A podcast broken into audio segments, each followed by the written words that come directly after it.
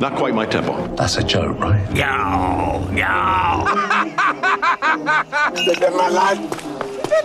Je m'en fous, moi, dis-moi ce que je renvoie À la fin de l'envoi, je touche. Et bienvenue dans Ça c'est du cinéma, l'émission dans laquelle on vous conseille des films d'actualité et des longs métrages déjà sortis dont on ne parle pas assez, et où nous vous parlons aujourd'hui d'un film particulièrement intéressé par les organes génitaux. Merci à ceux qui nous écoutent, et euh, donc vous pouvez toujours nous écouter sur Spotify, Deezer, Amazon Music, Apple Podcasts, euh, Audible. toujours à chaque fois. Aujourd'hui nous vous parlons de Beau is Afraid de Harry Astor, et pour cela je suis aujourd'hui en compagnie de Adam, bonjour Adam, Bonjour Anthony. et je suis en compagnie de Titouan, bonjour Titouan. Bonjour à tous. Nous ne sommes pas rejoints par Axel cette fois-ci, il n'a pas vu le film et Axel regarde-le s'il te plaît. Euh, alors, est-ce que vous allez bien? Tout va très bien? C'est c'est tranquille? Bah, tout va super. Bah, super, euh, oui. J'appréhende un peu. euh, Allez, ça va bien se passer. podcast. C'est vrai Bah, c'est particulier quoi. On n'a pas, on n'a pas beaucoup parlé de Oui, films comme ça. C'est un film un peu qui sort des normes, enfin euh, co- comme Voilà. beaucoup de films qu'on regarde, mais là celui-là il est vraiment, euh, il est particulier. Adam et moi, on en a déjà un petit peu parlé entre nous, mais on n'a pas, pas parlé avec Titouan, ça va être une pr- grande première, donc ça va être euh, fort intéressant.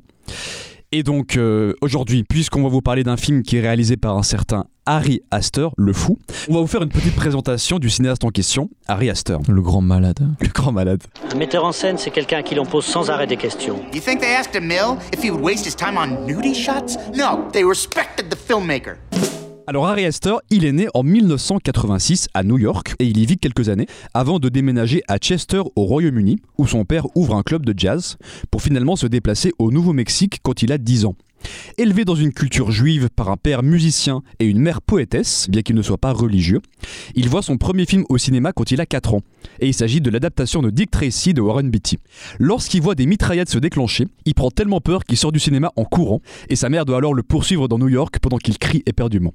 Peu après, il s'intéresse très vite au cinéma durant son enfance. Il voue une grande fascination par exemple pour Batman Returns de Tim Burton, et quand il a 11 ans, il a déjà vu Orange Mécanique de Stanley Kubrick et Blue de David Lynch. Deux films qu'il rejette viscéralement, mais qu'il finit par regarder en boucle, fasciné par leur cruauté. Il partage ensuite avec ses parents un amour pour des œuvres sombres comme Chanson du deuxième étage de Roy Anderson, La pianiste de Michael Haneke et Dogville de Lars von Trier, et sinon il regarde de nombreux films d'horreur grâce aux vidéothèques. Si jusqu'à ses 12 ans il souhaite d'abord devenir acteur, il prend conscience de l'existence du metteur en scène en regardant Les Affranchis de Martin Scorsese et sait désormais qu'il veut faire ce métier.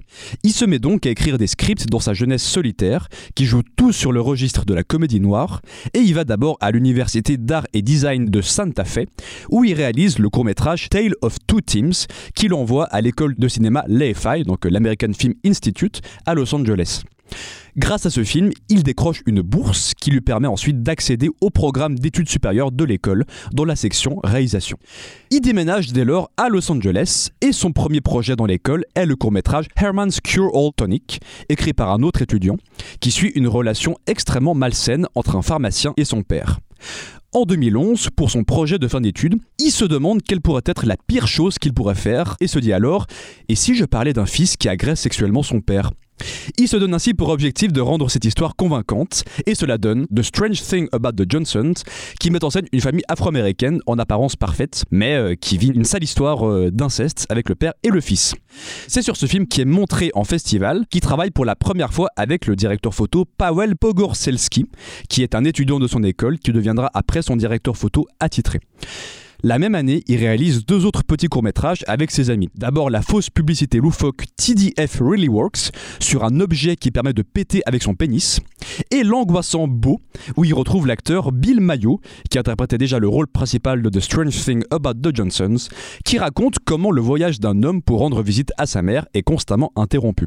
En 2013, Astor réalise cette fois-ci Munchausen, qui est un sinistre court-métrage muet, inspiré des films de Pixar comme Lao et Toy Story 3, où une mère n'arrive pas à accepter le départ de son fils de la maison familiale. Un an plus tard, il signe deux autres courts-métrages. Basically, dans lequel une jeune actrice ratée, interprétée par Rachel Brosnahan, raconte son quotidien dans un milieu privilégié aux spectateurs, donc en brisant le quatrième mur, et de Turtle's Head, une parodie de film noir où un détective obsédé se rend compte que son pénis rétrécit graduellement.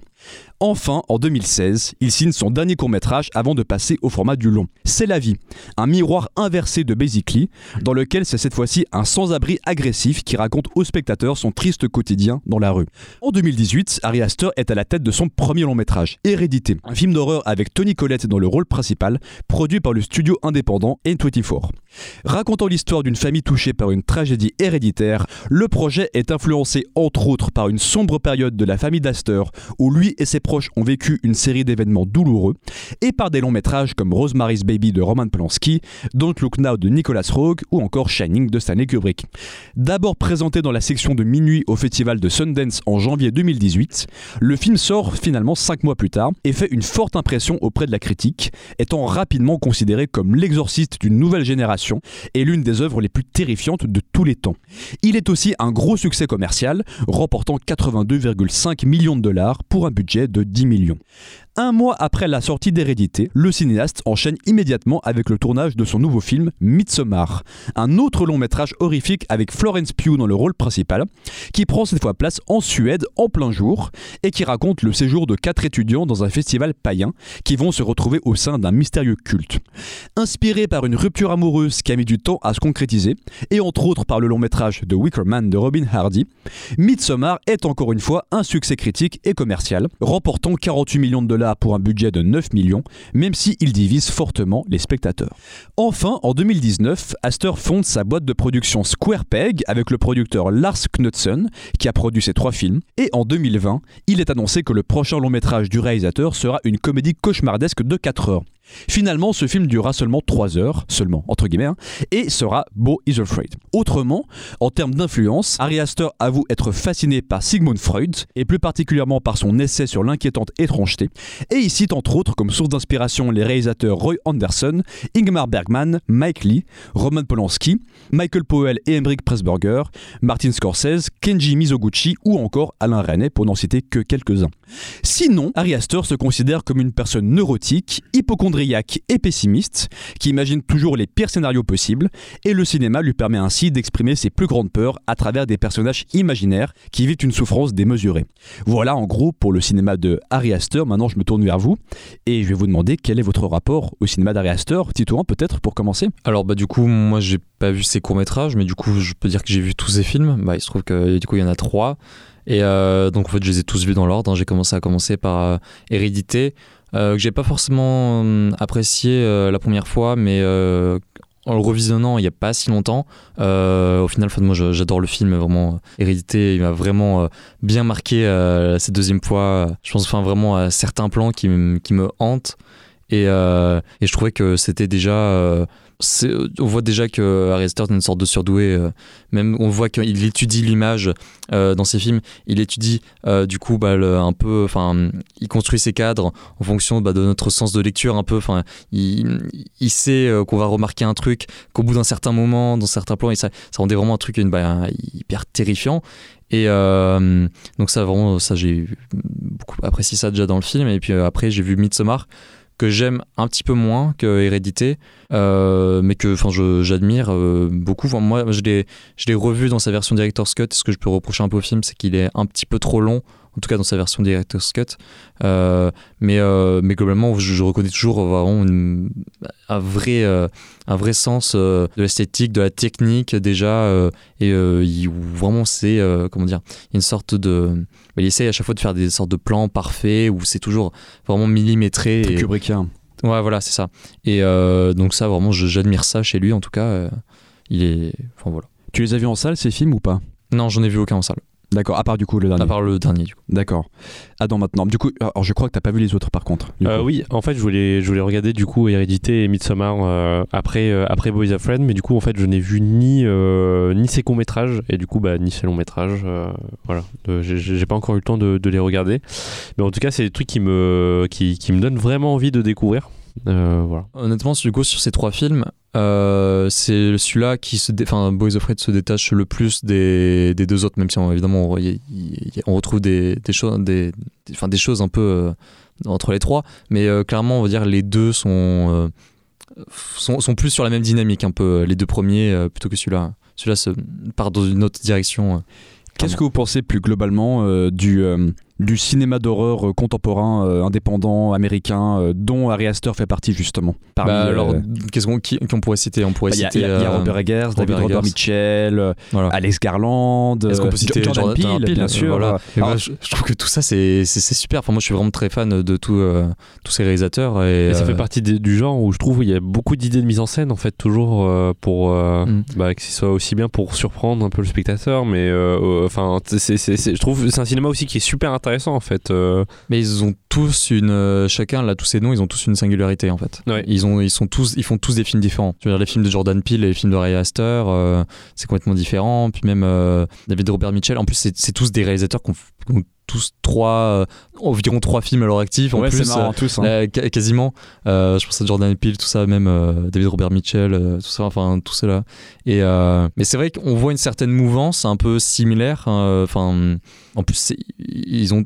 Alors peut-être pas Jordan Peele du coup, mais la plupart euh, ont fait des films pour A24 aussi. Ouais, et alors du, du coup, Robert Eggers. euh, Eggers, Mitchell, Eggers, et, Mitchell. euh, et Aster, oui. voilà. Donc il y a une certaine mouvance, je veux dire, dans ces, dans ces réalisateurs qui, qui commencent bah, du coup avec un peu avec l'horreur, mais, mais pas que. Et euh, non, non, c'est en fait c'est chacun a son bah, sa, sa- sa- enfin, sa personnalité dedans et aussi bah en fait c'est ouais, des films qui sont assez frais quand même, euh, qui sont euh, qui se détachent un peu des films d'horreur grand public qu'on peut avoir comme euh, bah, comme un truc genre euh, je sais pas le dernier Evil Dead, des trucs comme ça. euh, et euh, là, on est clairement dans une démarche euh, bah, plus. euh, bah, euh, je sais pas comment dire, mais plus, évidemment, je, film d'auteur, je veux dire, mais. euh, Atmosphérique. atmosphérique. Bah, déjà, il y, a une vraie- il y a un vrai truc d'atmosphère dans, dans la plupart de ces films, euh, et c'est vraiment euh, ce qui joue pas mal. Moi, je pense que les films de Robert Eggers, euh, je trouve que c'est surtout l'atmosphère qui, qui joue, enfin, vraiment, dans ces films. euh.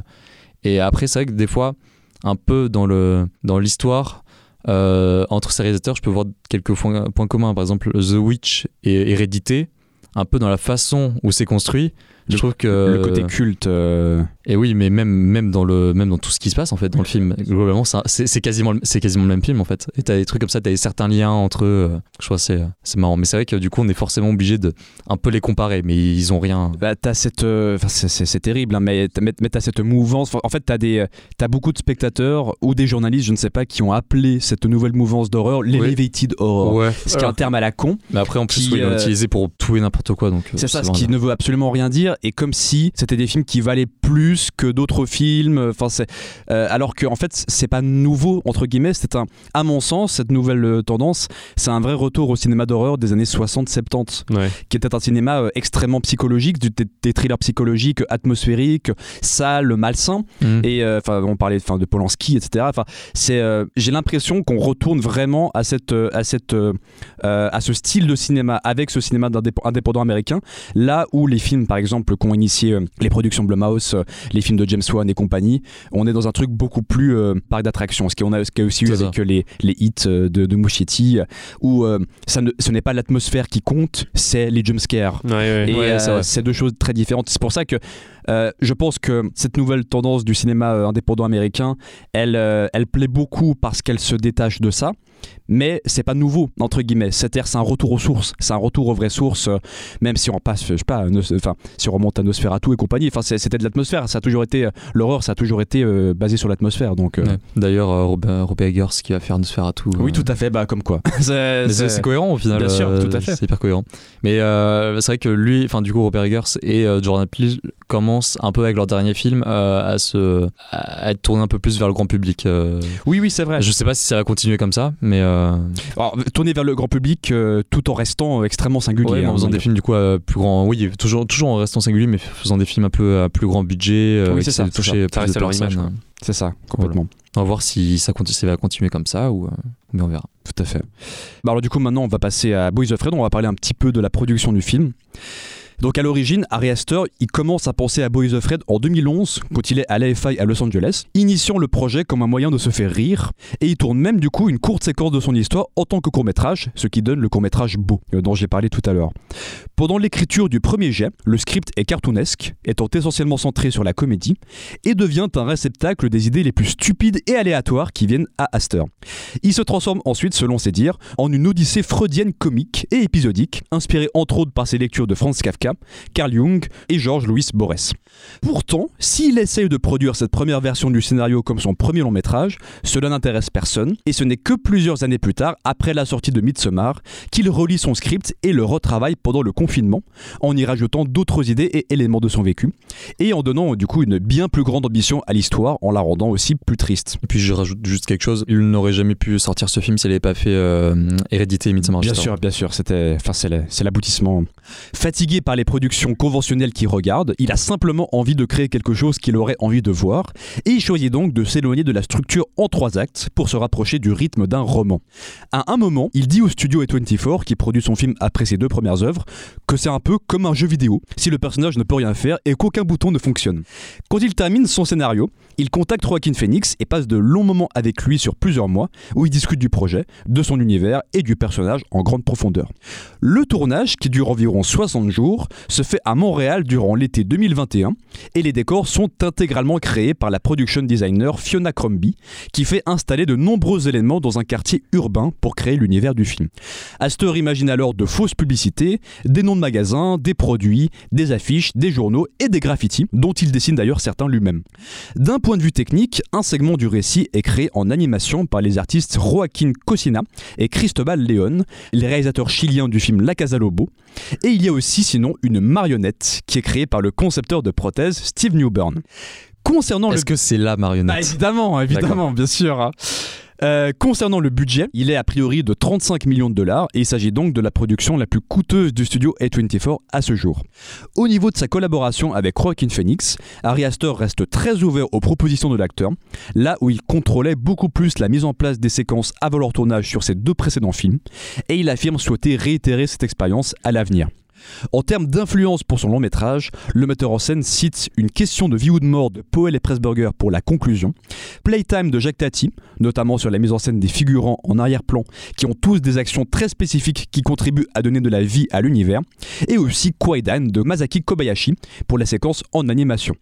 Sinon, au niveau de l'ambition, Astor a envie de faire traverser au spectateur la vie entière d'une personne et de le mettre dans la peau d'un loser.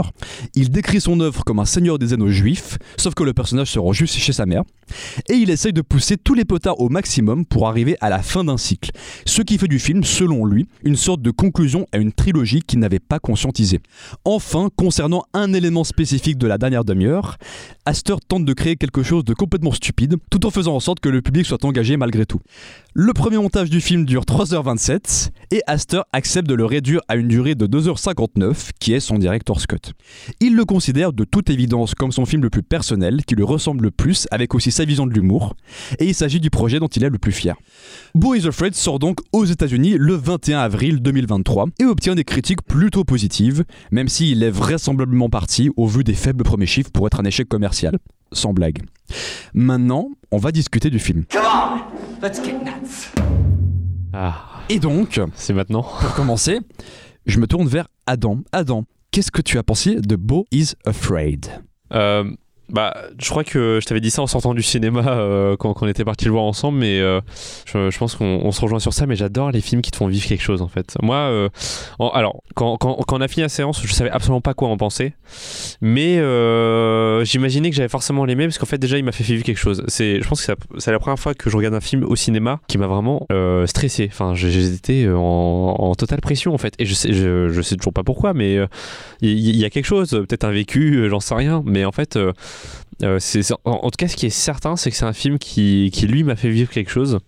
Mais au-delà de ça, euh, en fait, à force, bah, je pense que nous trois, on est d'accord sur ça, on a eu besoin d'avoir du temps pour le digérer, ce film.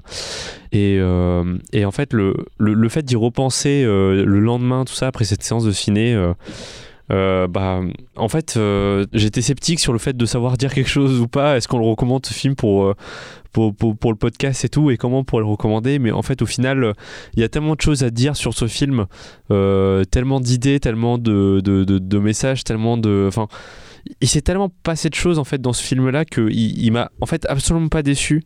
Et pour moi, c'est un énorme coup de cœur. Euh, et il y a tellement de références, euh, même en y repensant en fait, euh, j'ai pas pensé, et tellement de lectures, tout ça du, du film auquel j'aurais peut-être pas, pas pensé. Et euh, je serais d'accord pour déjà le, le remater en fait, tellement tellement il y a de choses à dire entre tout, tout cette idée.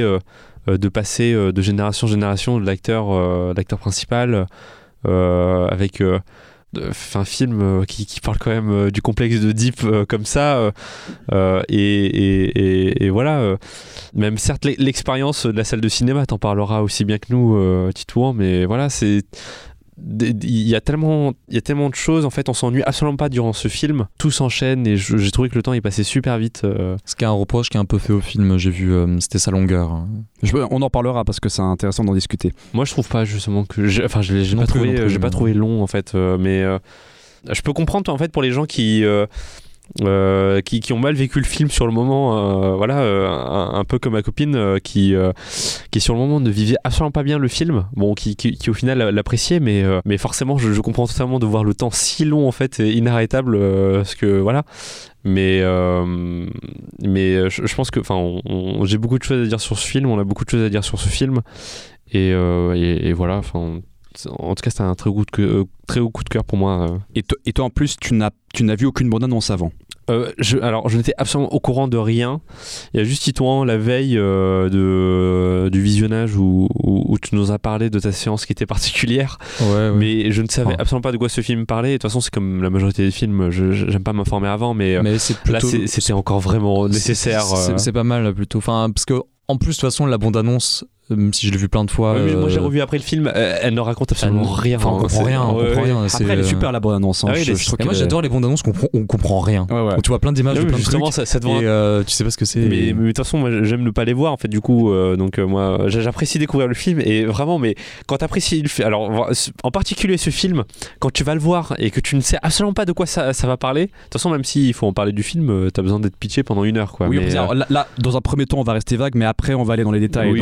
De toute façon, je pense que si tu t'attends, c'est sûr que si t'as des spectateurs qui arrivent dans la salle qui s'attendent à ce que le film soit autre chose que ça, c'est vrai que ça peut Ah oui. vraiment dérouter, euh, euh, vraiment complètement dérouter. S'ils s'attendent vraiment que ce soit juste, enfin, euh, certains sont juste venus pour Joaquin Phoenix, tout ça, Oui, parce qu'ils oui. ont- l'ont bien aimé dans Joker, je sais pas.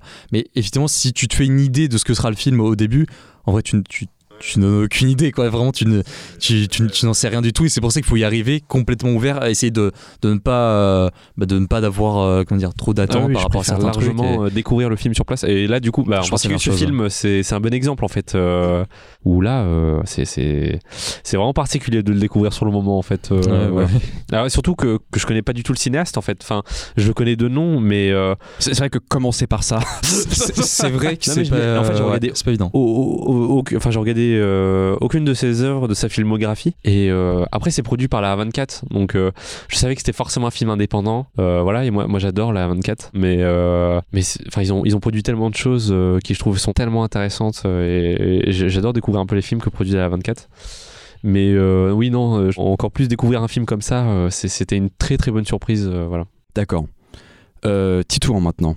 Euh, bah, moi, en fait, ce que j'aime beaucoup dans ce film, c'est la façon dont il met en scène un peu, on va dire, le, le rêve, en fait. Pour moi, c'est une sorte de. Bah, c'est un rêve.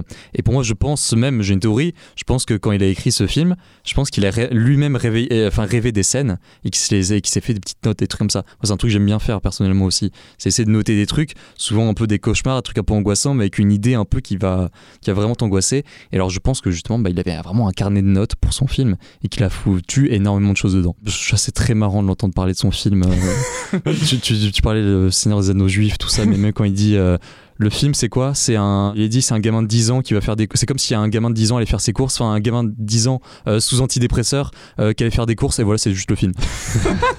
et c'est un peu marrant. C'est des clés un peu aussi. euh, Mais c'est pas faux. c'est pas faux. En soi, c'est pas faux. Et non, en fait, surtout vraiment ce que j'admire, c'est que, enfin, ce que je trouve incroyable, c'est que ce film. Que, que je me suis que je me sois retrouvé dans cette salle et que ce film a pu être diffusé comme ça sur cet écran et qu'il soit diffusé dans plein de salles de cinéma que ce film existe rien que le fait que ce film existe là aujourd'hui 35 millions de dollars. hein. Ils lui ont donné 35 millions pour faire 35 ça. millions Non, mais c'est- c'est dingue. complètement dingue C'est fou. ça marchera jamais Ah non, ça se plante déjà. ça, hein. ça- ça se plante déjà. Et c'est pour ça aussi que je disais qu'il n'aurait jamais pu le faire euh, s'il n'avait pas fait euh, Midsommar, et, enfin Midsommar et Hérédité juste avant. Euh, c'est parce que du coup, bah, il a gagné un peu la, la confiance des producteurs, Ouais, tout ouais. ça, du, pu- du public. Et euh, il y a forcément des gens qui, je, je pense que ça a dû faire un peu, je pense que ça a dû faire pas mal d'entrées dans ses premiers jours. Mais euh, effectivement. Euh, euh, c'est- il y a des trucs complètement dingues en fait. Et, euh, et moi ça me fait plaisir en fait de voir que c'est possible de faire des films comme ça de se lâcher autant. Et parce que je trouve que c'est un joyeux bordel enfin son, son film. Et même si effectivement bah on, arrive à peu près à, voir de quoi ça parle on, je pense que ça, ça, reste quand même assez évident par moment. Il y a quand même des moments où il se permet euh, des, bah, des, des choses assez dingues et c'est aussi euh, il, il se permet ça grâce aussi au fait euh, bah, de faire de, de faire en quelque sorte une comédie en fait déjà pour donner un genre au film c'est compliqué parce que Ouais. c'est pas entièrement une comédie c'est- c'est c'est- c'est une comédie vendue comment? C'est une comédie d'horreur? c'est- Non c'est c'est vendu comme une comédie cauchemardesque. Une comédie. Mais c'est plutôt bien défini En soi, c'est à peu près ça. oui, c'est aussi, ça, ouais. mais en fait, c'est- disons que euh, grâce à la comédie, comme bah, le- moi je savais pas qu'il en parlait comme ça, mais effectivement, il fait des trucs qui n'ont aucun sens. Ouais. Et je pense, il y a un moment où j'étais devant le film, je me suis demandé, mais est-ce que ce serait pas juste tout ça C'est une énorme, voilà, c'est une énorme vanne. Mais c'est un peu ce que j'ai dit. Il a dit C'est qu'il- un peu il, ça. il- il a dit qu'au début c'était vraiment il voulait juste se faire marrer. Il voulait pas juste un mettre des- troll, il voulait mais- juste mettre des trucs débiles. Hein. Et mais en soi, vraiment, j'ai trouvé ça très drôle. En fait, vraiment, j'ai vécu une, une expérience de cinéma incroyable parce que juste l'expérience sociale, juste d'être au milieu de, plein de gens, parce que c'était une salle, euh, enfin vraiment, genre remplie de, de Ah ouais, monde. c'était rempli. C'était c'était rempli, c'était le premier jour, c'était la première séance de la journée. Qui eux ne savaient peut-être Non, pas. c'était- c'était qu'est-ce même l'avant-première. regarder. euh. C'est même l'avant-première. Je pense qu'il y en a beaucoup qui savaient pas euh, ce qu'ils regardaient, mais euh, qu'il y en a énormément qui sont barrés. Et il y avait, euh, il enfin, il y il y a des moments où vraiment juste je voyais la réaction des gens autour et c'était, incroyable. Et même à la toute fin où il y avait un mec juste à côté de moi qui était, qui était tout seul et qui juste, enfin, il y avait le générique qui est très long parce qu'en fait il y a un écran noir. Les lumières de la salle se rallument pas toutes. Enfin, pour Ouais, le coup, pour moi, ils sont pas rallumées Ouais. tout de suite parce que le générique, Ouais, c'était pareil. il n'y a pas encore le, qui, le générique qui défile avec l'écran noir où là ils peuvent mettre la lumière, tout ça. Non, non, c'est un long moment de silence où effectivement personne n'ose sortir de la salle. Bah parce que c'est en quelque sorte l'image continue, c'est-à-dire que le générique se, se fait Ah oui. sur une, une le, le générique se fait dessus, mais il y a quand même un grand silence. Ouais. Et les- il y Mais c'est terrible parce qu'en fait, ça t'emprisonne en tant que spectateur. Pour ceux qui n'ont peut-être pas apprécié le film ou qui n'ont peut-être pas cherché en fait à voir un peu les messages derrière, tu dis ah enfin le générique et là t'es emprisonné encore pendant non, 3 parce que- minutes de générique jusqu'à la fin. Tant qu'il n'y a pas les lumières, tu te permets pas. euh, Enfin, euh, perso, je me, je me permets pas encore de. Il y, a- pas beaucoup de monde ça. qui se permettent euh, de, de ça, Et- mais ça, ce c'est- c'est énorme. Moi, je ce trouve ça génial. flottement incroyable, parce que ça se finit quand même d'un coup. Ça se finit quand même d'un coup. Il y avait un mec juste à côté de moi qui était en train de faire un What the fuck? Qui était en train de chuchoter comme ça, il fait What the fuck? Genre vraiment, il faisait Non, what the fuck? Genre, au moment où il a fait oh, Trop bizarre. Waouh, trop bizarre. Et genre, euh, en plus, ça avait l'air d'être un peu un wesh wesh. Genre, je sais pas ce qu'il foutait là vraiment. Enfin, je sais pas, il avait pas du tout le profil à être là. Je- bon, il est resté. Et euh, non, c'était dingue un peu de passer comme ça devant, euh, devant les gens, de voir les réactions des films. Il y avait lui, hein, entre autres, lui qui disait What the fuck, tout ça. Puis il y en a d'autres qui essayaient d'analyser le truc. Il y en a un qui a, qui a dit Ouais, non, mais ça reste un, un récit assez analogique quand même. Tout ça. Quoi Un truc qui, qui, qui voulait rien dire. Mais en fait, c'était un peu le contexte, tout ça. Juste, ce- celui qui essaie de tout, tout de suite parler du film, d'interpréter le film en disant un peu, de la merde. C'était un, peu rigolo. Puis l'autre, juste qui était en train de dire What the fuck.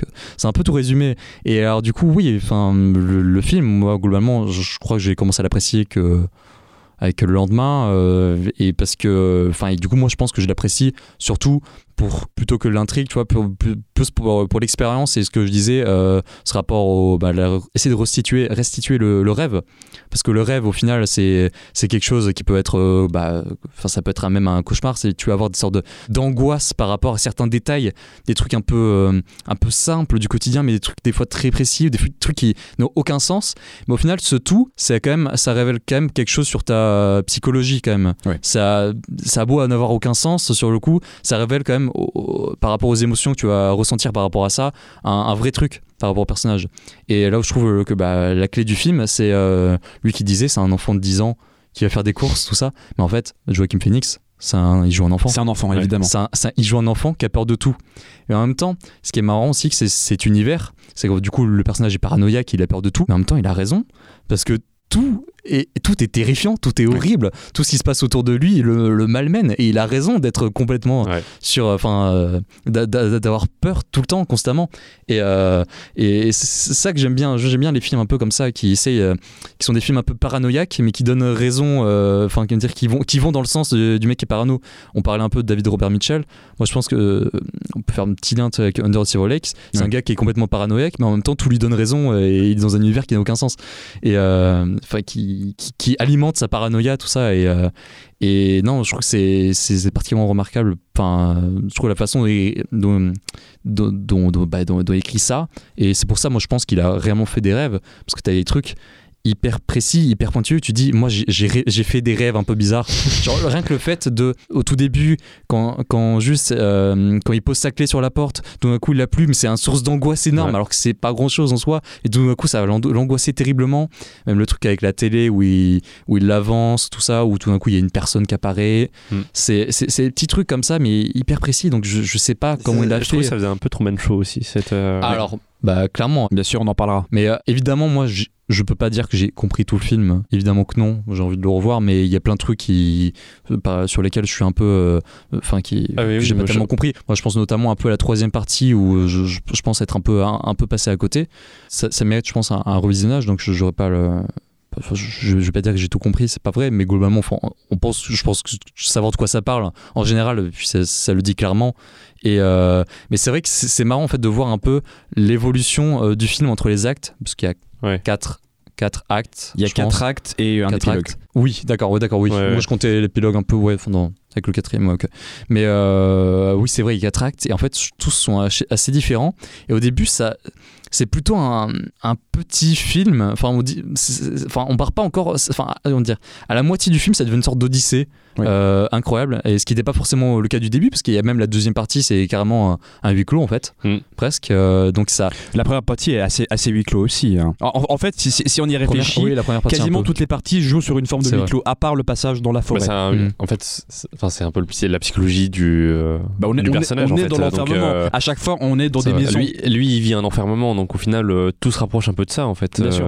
Mais c'est donc d'être- d'être complètement en fait d'épouser complètement euh, le ressenti du personnage, enfin l'angoisse, tout ça, euh, quitte à nous montrer du coup euh, des choses qui sont peut-être pas euh, réelles, parce qu'on sait pas si si, si c'est un personnage qui vit vraiment, enfin si c'est les angoisses du, personnage qui sont exprimées comme ça par des, par des choses vraiment surexagérées, ou si tout est complètement, euh, enfin si, si, si tout est vrai ou pas en fait, euh, des fois on a du mal Après, à savoir. Ça importe peu, hein, franchement. Ça importe peu, mais c'est vrai qu'il y a le truc un peu à la fin où euh, effectivement. Parce que c'est une grosse métaphore, donc. Ouais. Oui, c'est une grosse métaphore dans tous les cas. Non, mais, mais ouais, en fait, on est vraiment, genre, je pense, dans, dans sa tête et genre en plein cauchemar, en fait. mhm. Et on est clairement dans ça et, et c'est vraiment ce que, ce que j'admire dans le film, la façon dont il arrive à le retranscrire.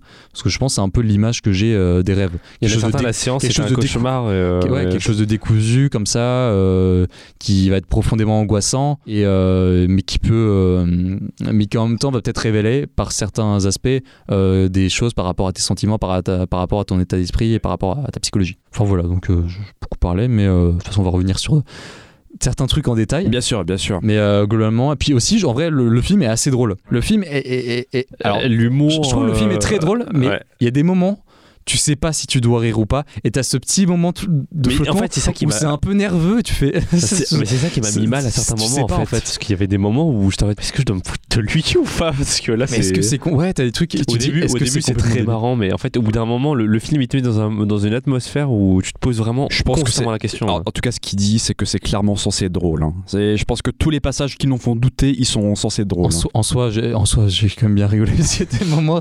Ah, je vais avoir- je viens d'avoir des flashs par rapport à des trucs, mais qui sont complètement débiles.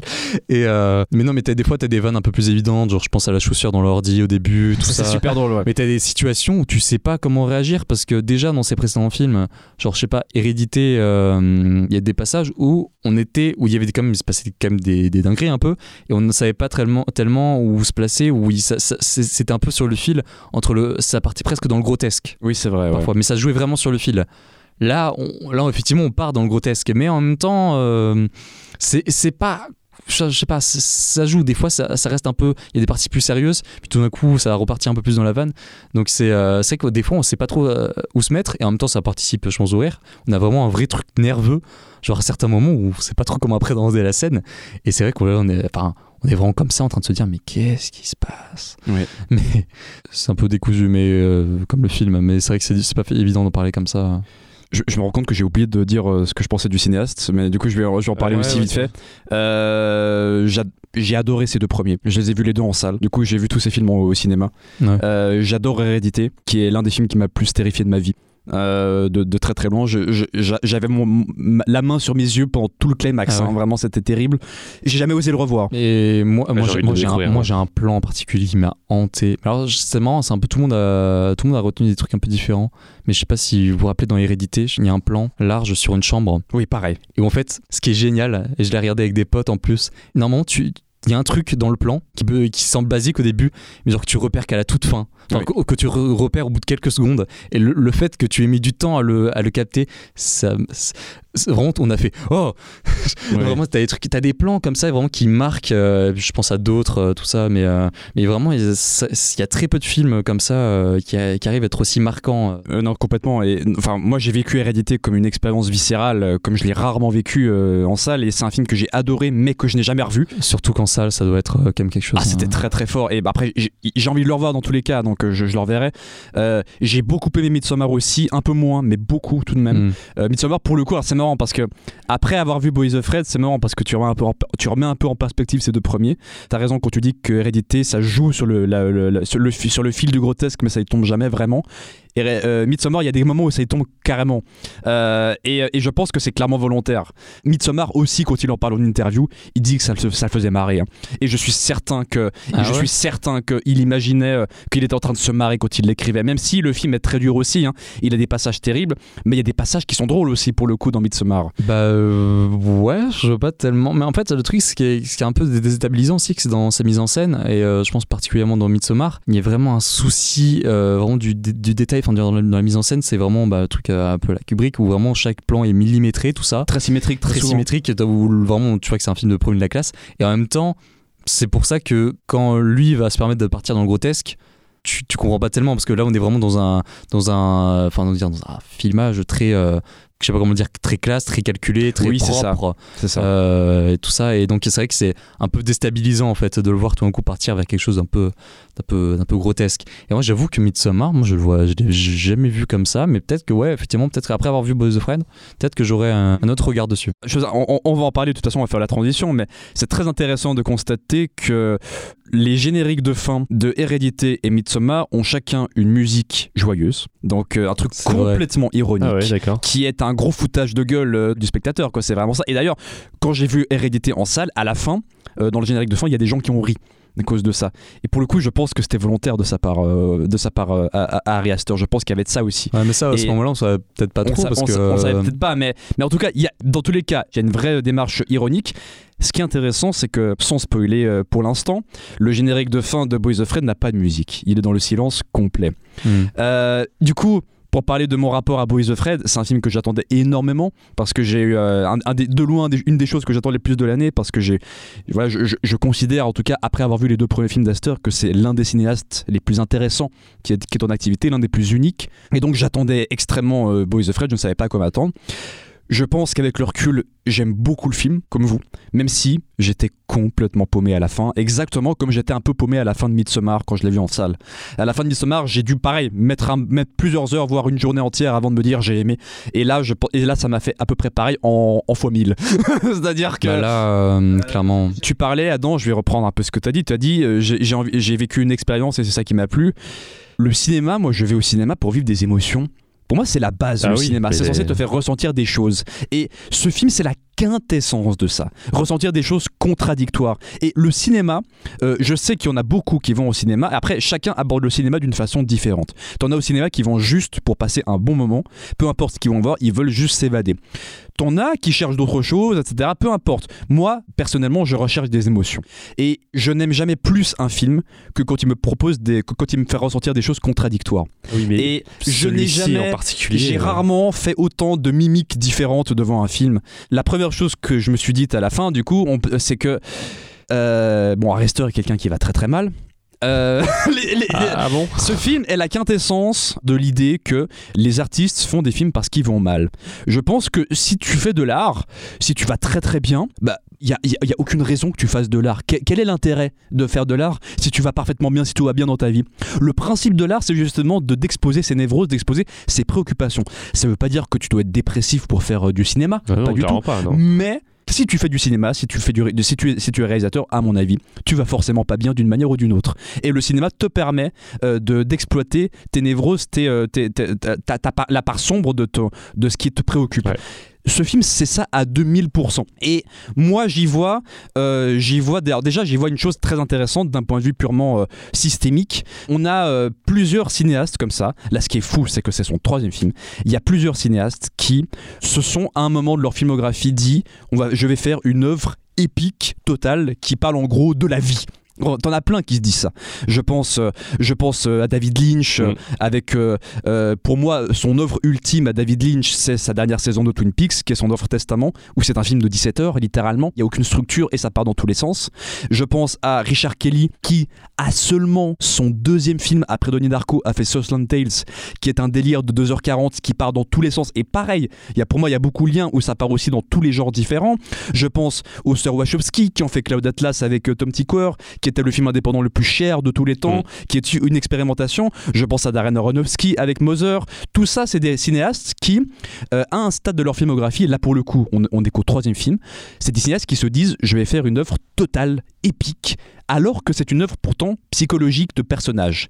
Et ça, ça me fascine. Ça me fascine que ça existe encore dans le cinéma euh, indépendant, que des cinéastes aient de l'argent pour faire des choses Ah comme oui. ça Ouais, pour faire clair. des choses épiques, qui euh, démesurées, euh, qui partent dans tous les sens volontairement, qui en, en gros qui ont pour but de te faire ressentir, de te ramener à la condition humaine, de te ramener dans une épopée, une épopée totalement totale.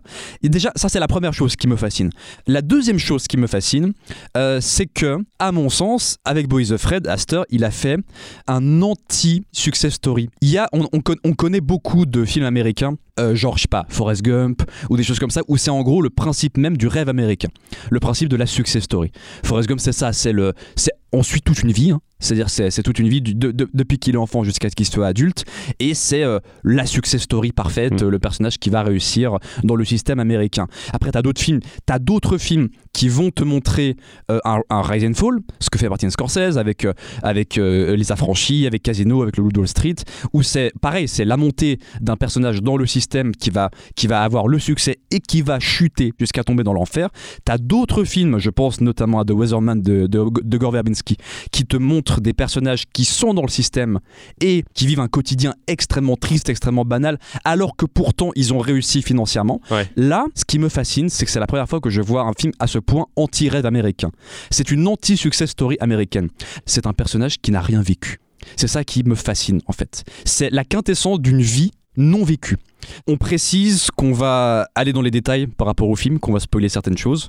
C'est un personnage, si on y réfléchit, il n'a pas de boulot. C'est-à-dire que on ne sait pas ce qu'il fait comme travail. Il n'a pas de boulot. en- ouais, c'est encore un enfant en fait. Il, il a plus de maison.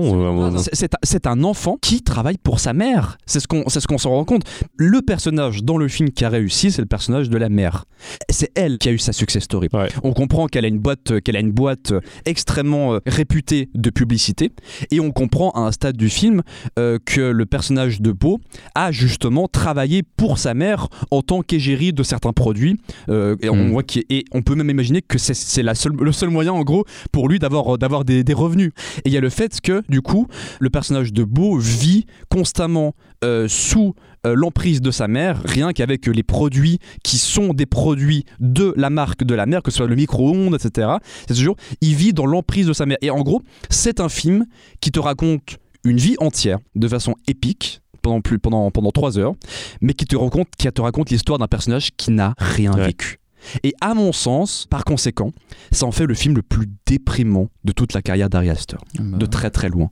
C'est c'est de loin ce qu'il a fait de plus déprimant. C'est pour ça que je parlais de la question ironique euh, avec euh, la- la- les musiques, euh, les musiques de fin dans les génériques de Hérédité et Midsommar. Il y avait ce côté, ce côté ironique, même si Boys of Fred est pensé comme une comédie, comme une comédie noire cauchemardesque. Pour moi, c'est ce qu'il a fait de plus triste, de plus désespéré et de plus affreux, de, de plus, de plus terrifiant d'un point de vue existentiel. C'est un personnage. euh, on le suit de sa naissance, littéralement, à sa mort. Et euh, donc on suit vraiment tout son arc. Et on, suit du coup un personnage qui, euh, qui n'a pas grandi, qui reste un enfant. C'est-à-dire qu'il n'a jamais eu de relation, il, il- est toujours puceau, il est toujours resté fixé sur une jeune fille qu'il a rencontrée quand il était enfant sur une croisière dont il est éperdument tombé amoureux. Il ne l'a jamais revue et il n'a pensé qu'à elle et à personne d'autre pendant 40 ans, ce qui est quand même fou. Je vais me souvenir comment ça se finit. Oui, bah voilà, Ouais, on en euh, parlera. Euh, il n'a il n'a pas eu de relation, il n'a pas de boulot et il vit constamment dans l'ombre de sa mère, qu'il appelle, qu'il appelle tout le temps, qui, elle, est l'entrepreneuse à succès. Et par conséquent, c'est un film d'une cruauté hallucinante. J'ai rarement vu un film aussi cruel. Et euh, c'est pour ça que on parlait du rêve, on parlait de la, enfin tu parlais, tu parlais du rêve, le fait que ça ressemble vraiment à un rêve. Il joue constamment à la Lynch euh, sur la structure. Déjà, dans- déjà dans un premier temps, on en a parlé. Il y a quatre films en un, c'est-à-dire qu'il y a quatre films littéralement en trois actes, avec un épilogue plus un flashback aussi, qui, euh, qui, se, Oui, suivent c'est les vrai. uns, qui se suivent les uns après les autres. Dans ces films, il va constamment casser la séquence d'avant, c'est-à-dire qu'il y a toujours, euh, il y, a- il y toujours cet entre-deux. Euh, à un moment où tu penses que tout peut s'arranger, et ben non, il va le casser. Mais le film est complètement impré- imprévisible en fait. Exactement, ça part dans tous les sens. C'est un ride. Mais c'est ça, c'est ça que j'adore dans, dans- dans ce genre de film en fait. C'est qu'on te prend et, euh, et en fait tu tu t'attends absolument pas à rien en fait. Mais enfin, bah, typiquement, je vais le rapporter par à une autre production de à, à la 24, c'est Everything Everywhere All at Once. Moi, je pareil, je n'avais absolument pas le que j'ai découvert récemment Euh, je n'avais absolument pas le pitch du film, euh, aucun. euh, Enfin, je, n'y connaissais absolument rien du film comme Boys of Red. Et en fait, c'est la même chose. En fait, c'est qu'on on te prend. En fait, t'es pas juste dans ton siège. En fait, on, te considère en tant que spectateur, mais et on te fait vivre en fait ce que vivent vraiment tous les personnages. Et tu ressens vraiment quelque chose en fait derrière. euh, euh, En fait, faut, et- faut- vraiment accepter de se laisser embarquer Oui, c'est par ça. le film complètement, même si parfois, tu vois, il y a certaines choses, si tu dis, Oui. ok, je vais peut-être pas, je capte peut-être pas le délire, tout ça, mais il faut vraiment accepter d'y aller et, euh, et pour, vraiment- pour vraiment appré- apprécier le film. euh, Vraiment, quand je dis que j'étais vraiment mal dans le film, c'est que bah bon, j'étais pas au point de pleurer quoi, mais euh, je me sentais pas pas au top de ma forme en fait. Et et euh, peut-être ça se trouve le, le film a révélé des choses sur moi, euh, j'en sais rien, mais bon, en, en- en tout cas, euh, j'étais clairement pris dedans et et, et- et, j'avais vraiment ouais, les, les petits moments où on rigolait, des fois ils faisaient du bien quoi. Bah, surtout qu'en fait, dans sa deuxième moitié, il commence à partir dans un truc beaucoup Ah plus oui. sérieux, beaucoup plus Ouais, dramatique. ça. quand tout d'un coup, euh, je pense à la maison, tout d'un coup ça revient, ça devient assez Ouais. drôle. Et genre Tout d'un coup, genre, Non, ça vraiment. Genre, là où t'as l'impression, en fait, ça joue avec tes attentes aussi un peu. euh, Là où t'as l'impression que ça va vraiment partir dans un truc sérieux, en fait, non, pas tellement. Et en même temps, ça repartit en grotesque, tout ça. Puis après, à la fin, quand même, ça, ça, ça va tout le temps. euh, en fait, genre, tu. tu T'es tout le temps déstabilisé en fait et le film te trimballe comme ça et il y a tout faut qui va, l'accepter. euh, autant le jeu d'acteur que la mise en scène, même la direction photo qui est, c'est un film d'horreur. Hein, euh, sérieusement, euh, c'est flippant à mort. euh, Même la scène dans, dans, dans la villa, la- sa deuxième partie, je crois, Ouais, après qu'il se fasse renverser, c'est c'est glauquissime alors que c'est éclairé, c'est tout rose, c'est un peu plus saturé que le reste du film. Bon, un peu comme le début, mais voilà, euh, c'est un peu plus saturé que le reste du film. Tout ça, on est un peu plus dans une ambiance un peu plus chaleureuse, mais en fait, c'est l'une des scènes qui fait le plus peur en fait. euh. C'est très intéressant euh, parce que vous disiez tout à l'heure que, enfin c'est toi Titon qui disait que c'est un film qui est une rupture par rapport à ces deux premiers.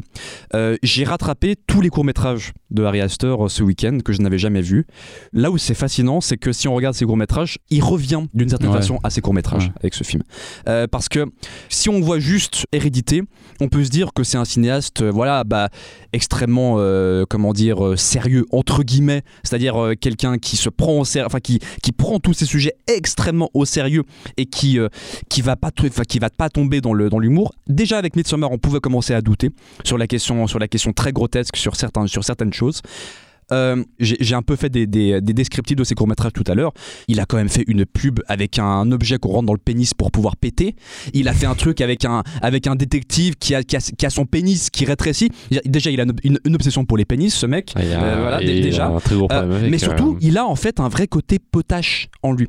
Un vrai côté loufoque, potache, très américain d'une certaine manière ouais, en lui. très osé, un peu. Et euh, là où ça peut paraître surprenant quand on n'a pas vu ses courts-métrages, en fait, c'est logique quand on y réfléchit. C'est c'est là que ça en fait l'aboutissement. Et ça, ça joue euh, dans l'aspect rêve. Euh, c'est ces ces changements de ton constants qui se retrouve notamment par rapport aux transitions. Il y a un travail sur les transitions qui est hallucinant.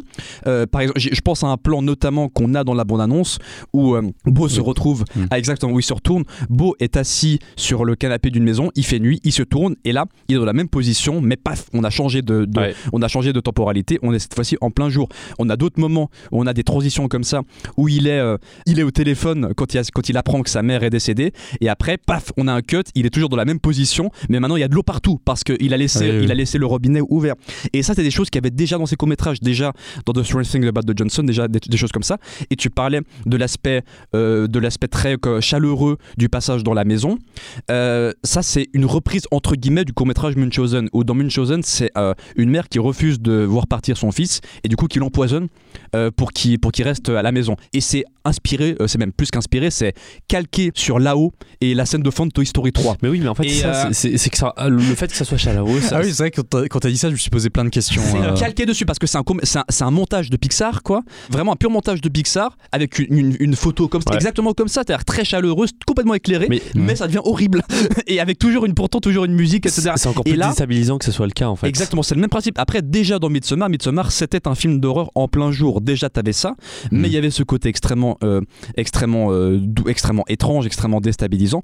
Là, en effet, il va jouer sur cet aspect. euh, j'ai pas, j'ai pas l'autre mot à part, à part chaleureux, mais c'est ça. Un peu cooking, euh, des mots horribles. puis- mais puis il y a des choses, par exemple, quand ils sont, quand ils sont, quand il est dans ce passage avec euh, Amy Ryan et euh, Nathan Lane. Ouais. Déjà, moi, il y a une chose qui m'a énormément fait rire, euh, c'est quand on les voit en train de faire un puzzle avec euh, le, avec le visage de leur fils qui est décédé. Oh, alors, Où en gros, on comprend que ces deux parents, pareil, bah, le thème parent-enfant, de toute façon, est dans tous les j'avais complètement oublié ça. Et on comprend que ces deux parents qui, euh, qui n'ont, euh, comment dire, qui n'ont pas pu accepter la mort de leur enfant oui. et qui, euh, Mais ça, c'est glauquissime en Mais fait de qui- voir ça. mais qui le et du coup ça ce plan ce simple plan sur le puzzle c'est dès le début de la scène en plus. Enfin, c'est pas de dès le début séquence. mais ça vient assez rapidement Ouais. moi j'ai trouvé ça super drôle en fait et pourtant c'est extrêmement oui, cynique c'est- glauquissime. voilà, c'est très très glauque, c'est très grinçant, mais en même temps c'est très drôle. Et ils utilisent le personnage de Joaquin Phoenix un peu comme le- leur nouveau fils, et ils négligent complètement leur fille adolescente qui, qui après finit par se suicider. Donc on est, on est dans un truc terrible. Et euh, on parlait des, des ruptures de ton. Euh, Il y a une séquence pour le coup où c'est la quintessence du cinéma de David Lynch. Où euh, si on parle du cinéma de David Lynch, un chant contre chant chez David Lynch, ça va être terrifiant grâce au son et la longueur des plans. Euh, dans le cinéma de David Lynch, on peut avoir juste deux personnes qui, qui se parlent. Les plans sont suffisamment longs et t'as juste une ambiance sonore extrêmement oppressante, euh, extrêmement étrange, euh, avec, avec, des drones quoi, dans, le, dans le son. Là, il te fait la même chose à un moment très précis où on a Joaquin Phoenix qui est assis et qui, qui parle à- au personnage de Nathan Lane. Et en gros, Joaquin Phoenix a envie de rentrer, de rentrer chez lui. Et le personnage de Nathan Lane lui dit Oh Ouais. non, je crois pas que ça va se passer. Ouais. Et là, il se passe rien. C'est-à-dire que t'as juste un champ contre champ sur les deux. Les plans sont très très longs et c'est très discret. Mais il y a une ambiance sonore un truc comme ça qui est en fond. Et après, directement, il fait bon et il, il claque les mains et ça passe à autre chose. Et c'est ces petites ruptures qui te surprennent constamment. Tu ne sais jamais où tu Ouais. vas et pourtant tu es constamment happé Non, par ce qui se passe. C'est ça, et en fait, ça te remet en question sur la suite, euh, sur la suite du film. euh, Enfin, même si je passe mon temps à, à- je préfère acquiescer. Mais euh, non, en fait, c'est constamment. Du coup, ça, ça te remet en question sur qu'est-ce qui va se passer après. Enfin, Oui, c'est ça. Où, où est-ce que ça nous emmène en fait Parce que vu que tu as, avant de voir le film, tu ne sais pas qu'il y a quatre films en un, Non. littéralement. Et c'est quatre films qui ont chacun un début, un milieu et une fin. Et tu sais pas la fois. transition entre les deux, comment on va être amené de, de, de, de, ce- de cette séquence à une autre en fait. Enfin, C'est ça. euh, Et dans chacune de ces séquences, donc non seulement il te crée des choses extrêmement tendues et extrêmement inquiétantes avec ça, avec le travail du son dès le début du film. hein. Le travail du son est absolument extraordinaire. hein. Euh, À chaque fois que tu as des ruptures, c'est comme ça, que ce soit les ruptures visuelles et les ruptures sonores, c'est ça, c'est constamment pour te placer dans un sentiment d'imprévu, tu ne sais pas où tu vas. Mais en même temps, il a des pures idées. Euh, des pures idées de concept de séquence.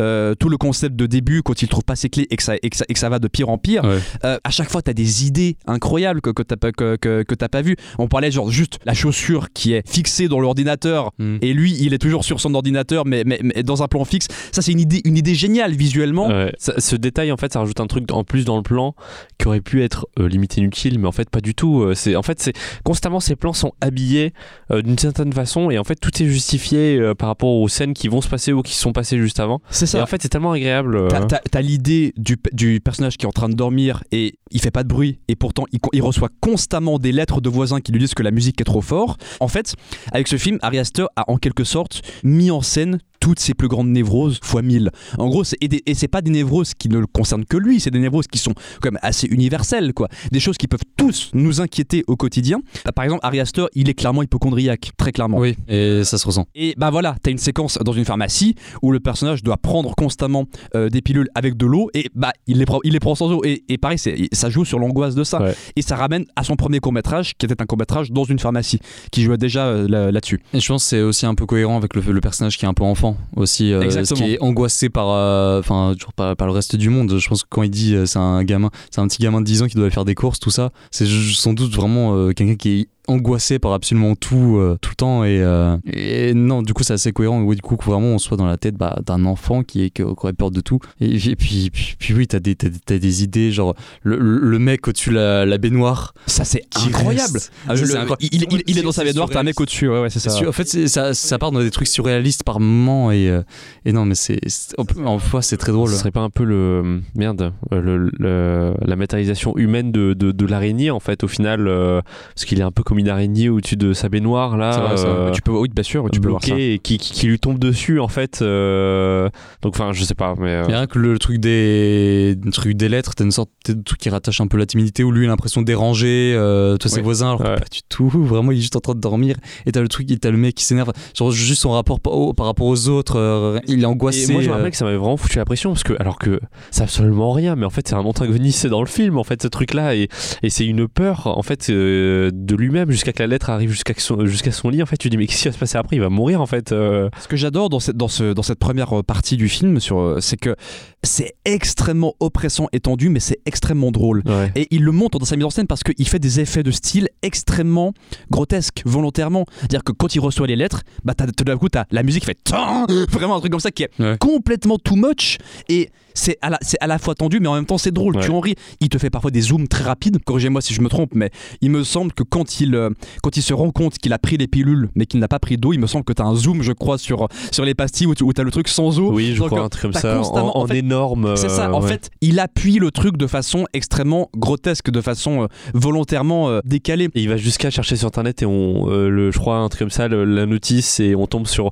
en mémoire de un, un nom. Oui, euh, bien sûr. comme Ah oui, ça. déjà. Pareil, c'est hyper drôle. Ouais, il te pousse en fait des trucs plus loin, mais ça part. En fait, c'est crescendo. Dans un premier temps, c'est ça, c'est des petites, euh, des petits euh, troubles, etc. Par par exemple, le- la peur que des gens rentrent chez toi euh, et, foutent le bordel. Mais plus on avance dans le film, quand on arrive à la quatrième partie dans la maison où il retrouve son amour d'enfance, bah déjà c'est la peur, la peur du sexe, parce que le personnage, il a été amené à croire durant toute sa vie que si a un rapport sexuel, il va en mourir. Ouais. Et donc, il se retrouve face à son amour euh, d'enfance. Et dans un premier temps, on se dit, euh, on se dit ah tiens, peut-être que ça peut être touchant, etc. D'accord, c'est des retrouvailles, etc. Et c'est un peu traité comme ça, hein, c'est un peu traité de manière touchante. Sauf que on n'est pas préparé à ce qui va suivre, parce que c'est là que je parlais de la, de la question de casser les attentes. Moi, à ce moment-là, j'étais paumé. hein. je me disais mais qu'est-ce qui, qu'est-ce qui nous fait là?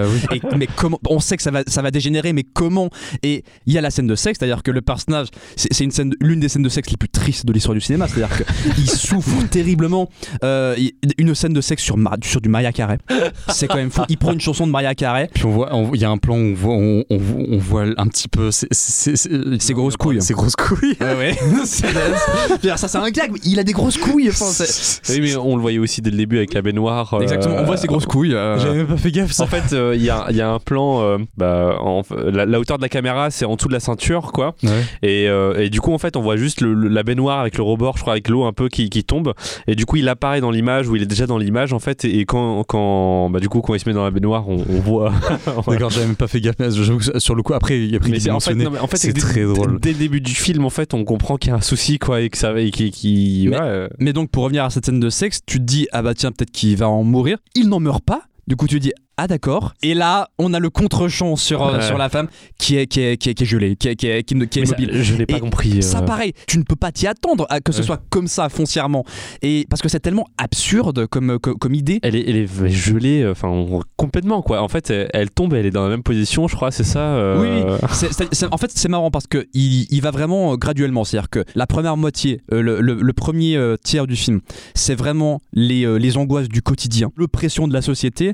La, euh, la deuxième partie, on est euh, dans une oppression euh, familiale d'une certaine, manière, avec ces figures de, coup, de, de mère et de père qui, qui, qui ne le laissent pas, qui ne le laissent pas partir, puis qui le, Jusqu'à le surveiller. jusqu'à le surveiller. T'as le rapport à la fille aussi, l'adolescente, enfin qui, qui, qui- qui- bah, là, on peut presque imaginer symboliquement parce que le personnage n'a jamais fumé évidemment, et du coup le personnage de l'adolescente lui fait souffrir. Et pareil, c'est une scène qui est longue aussi, et il lui cette donne, scène elle, lui donne un, elle lui donne un joint, et il est complètement défoncé. Pareil, euh, lien avec Midsommar aussi où t'as une séquence de drogue.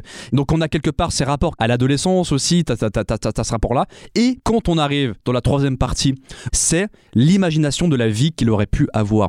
Là où c'est un personnage qui n'a pas eu de vie, que ce soit socialement, relationnellement, à tous les points de vue, il s'imagine pour la première fois, en voyant cette pièce, une vie qu'il aurait pu vivre, où il se fonde une famille, etc. Une scène en animation sur une, sur, sur une scène de théâtre, pour te montrer que c'est factice Ouais. et que jamais il aura ça. Tout ça, c'est faux. Mais, mais en fait. après, quand même, c'est bizarre parce qu'après, il y a le rapport entre, enfin, du coup, un peu rêve et réalité en quelque sorte. Parce qu'après, il voit quand même aussi, il rencontre ce qui est censé être son père aussi, juste après. Donc, on est toujours un peu dans cette continuité. Du coup, ça se mélange un peu, euh, Oui, sorte de fantasme. un euh, il joue entre les deux. Ce qui m'a, euh, ah, si je parle de réserve, ce qui m'a manqué dans cette séquence d'animation, c'est que là où, pour la première fois pendant le film, on voit la vie entière d'un personnage, une séquence qui est extrêmement hypnotisante, à savoir que tu as une boucle, une boucle sonore qui est constamment reprise, genre, ouh, un truc, un truc, euh, Mhm. voilà, encore une fois en drone, qui revient pendant tout le long. Donc c'est hypnotisant. Mais à la fin, quand il, re- quand il retrouve ses enfants, y a- il y a- pour moi, il n'y a aucune émotion. Et ça, ça m'a manqué. Dans une séquence comme ça, où il s'imagine euh, la vie qu'il aurait pu avoir, les retrouver avec ses enfants, pour une histoire aussi en quelque sorte tragique et puis en quelque sorte aussi belle entre guillemets quoi, aussi où il, où il retrouve sa famille je n'ai absolument rien ressenti dans cette scène je sais pas vous mais euh, moi j'ai Non, c'est vrai, c'est vrai. Non, c'était. Enfin, après, déjà, le, le film, euh, enfin, quand on arrive à ce moment-là, euh, il nous a déjà fait vivre pas mal de choses en fait. Donc, oui on, euh, est- on- bien sûr Est-ce qu'au niveau du rythme, c'était bien placé Ouais. euh, voilà, ça- C'était, en fait, c'était qu'un petit truc qui s'ajoutait qui me dérangeait absolument pas et euh, enfin sur le moment, ça m'avait pas non plus. euh, Pour moi, choqué, ça quoi. manque parce que c'est une séquence euh, d'une vie entière, mais il n'y a pas de graduation. Ouais. C'est-à-dire que t'as pas vu qu'elle est vu qu'elle est traitée de manière hypnotisante, comme l'était d'ailleurs Midsommar. hein, si on y réfléchit, à Midsommar, c'est un truc hypnotisant pendant pendant deux heures et demie, et puis il n'y a pas de y a pas vraiment de de, de- de changement. Là, c'est un peu pareil. Et ce qui me gêne là-dedans, c'est que je pense que ça, la séquence aurait été bien plus forte si euh, il avait joué la carte euh, de l'émotion, à mon sens. Enfin, peut-être que je me trompe. Il y hein, aurait un truc un peu plus tragique par rapport euh, bah, à, la ré- à sa réalité. En. Exactement. Ben, En fait, oui, c'est ça. Ça, été- moins en fait, ce qu'on ressent moins. ça aurait été plus fort qu'il se rend compte bah non que ça tout ça il ne l'aura jamais en fait et là du coup bah c'est pas c'est pas spécialement tragique quoi. Ouais. et après quand on arrive dans la séquence dans la maison qui d'ailleurs moi m'a beaucoup rappelé Hérédité hein, sur euh, sur plein clairement, hein. mais même au niveau de la photo, un peu. euh, Bah, là pareil en termes de photos là on est dans un truc cette fois-ci on est en pleine nuit avec ces lumières euh, un peu ces- doré, ouais. ces, lumières un- euh, jaunâtres, etc. ouais. Enfin, et on tombe, on- là, on tombe beaucoup plus dans l'horreur et euh, on tombe du coup dans la peur du sexe, jusqu'à pour le coup bah, revenir à la source, au père pénis. Voilà, Ouais. Parlons-en. parlons-en, Parlons-en. parlons-en de ce Alors, père pénis. un gros pénis qui se fait attaquer par Denis Ménochet, Demi- Denis Ménochet euh, qui s'est rasé la tête et qui est journaliste militaire fou. Dans l'aspect, le- dans des surprises dans le, retour, film. le retour du personnage surtout, où tu t'attends à ce qu'il soit totalement crevé juste avant parce que euh, il je sais plus, il s'était tiré lui-même dessus. Une scène incroyable. Je crois mais à la fin il finissait par se tirer dans l'épaule, Je tout crois, ça, notamment dans la tête. Oui, c'est ça. Là, il revient pour tirer sur un énorme pénis, pénis géant, géant pardon. Euh, ça, n'a- ça n'a aucun sens. Non, ça, ça n'a aucun sens. dans, dans l'aspect des Ça surprises de- de- du film un peu et de, de surprendre un peu le spectateur, je pense que ça c'est fait partie du, du top 3. euh. C'est un truc mais on s'y attend absolument pas de voir une, un monstre bite géant. euh, Ce qui est génial, c'est que moi, en tout cas, j'étais constamment en train de me demander si ça allait commencer à partir dans un truc un petit peu plus sérieux, si ça allait partir dans un truc un peu à la hérédité. Dans cette scène, ça y ressemblait quand même. Tu sais, c'est vraiment la scène angoissante du Mm. grenier. C'est vraiment le truc, euh, enfin vraiment le truc angoissant du film d'horreur de base.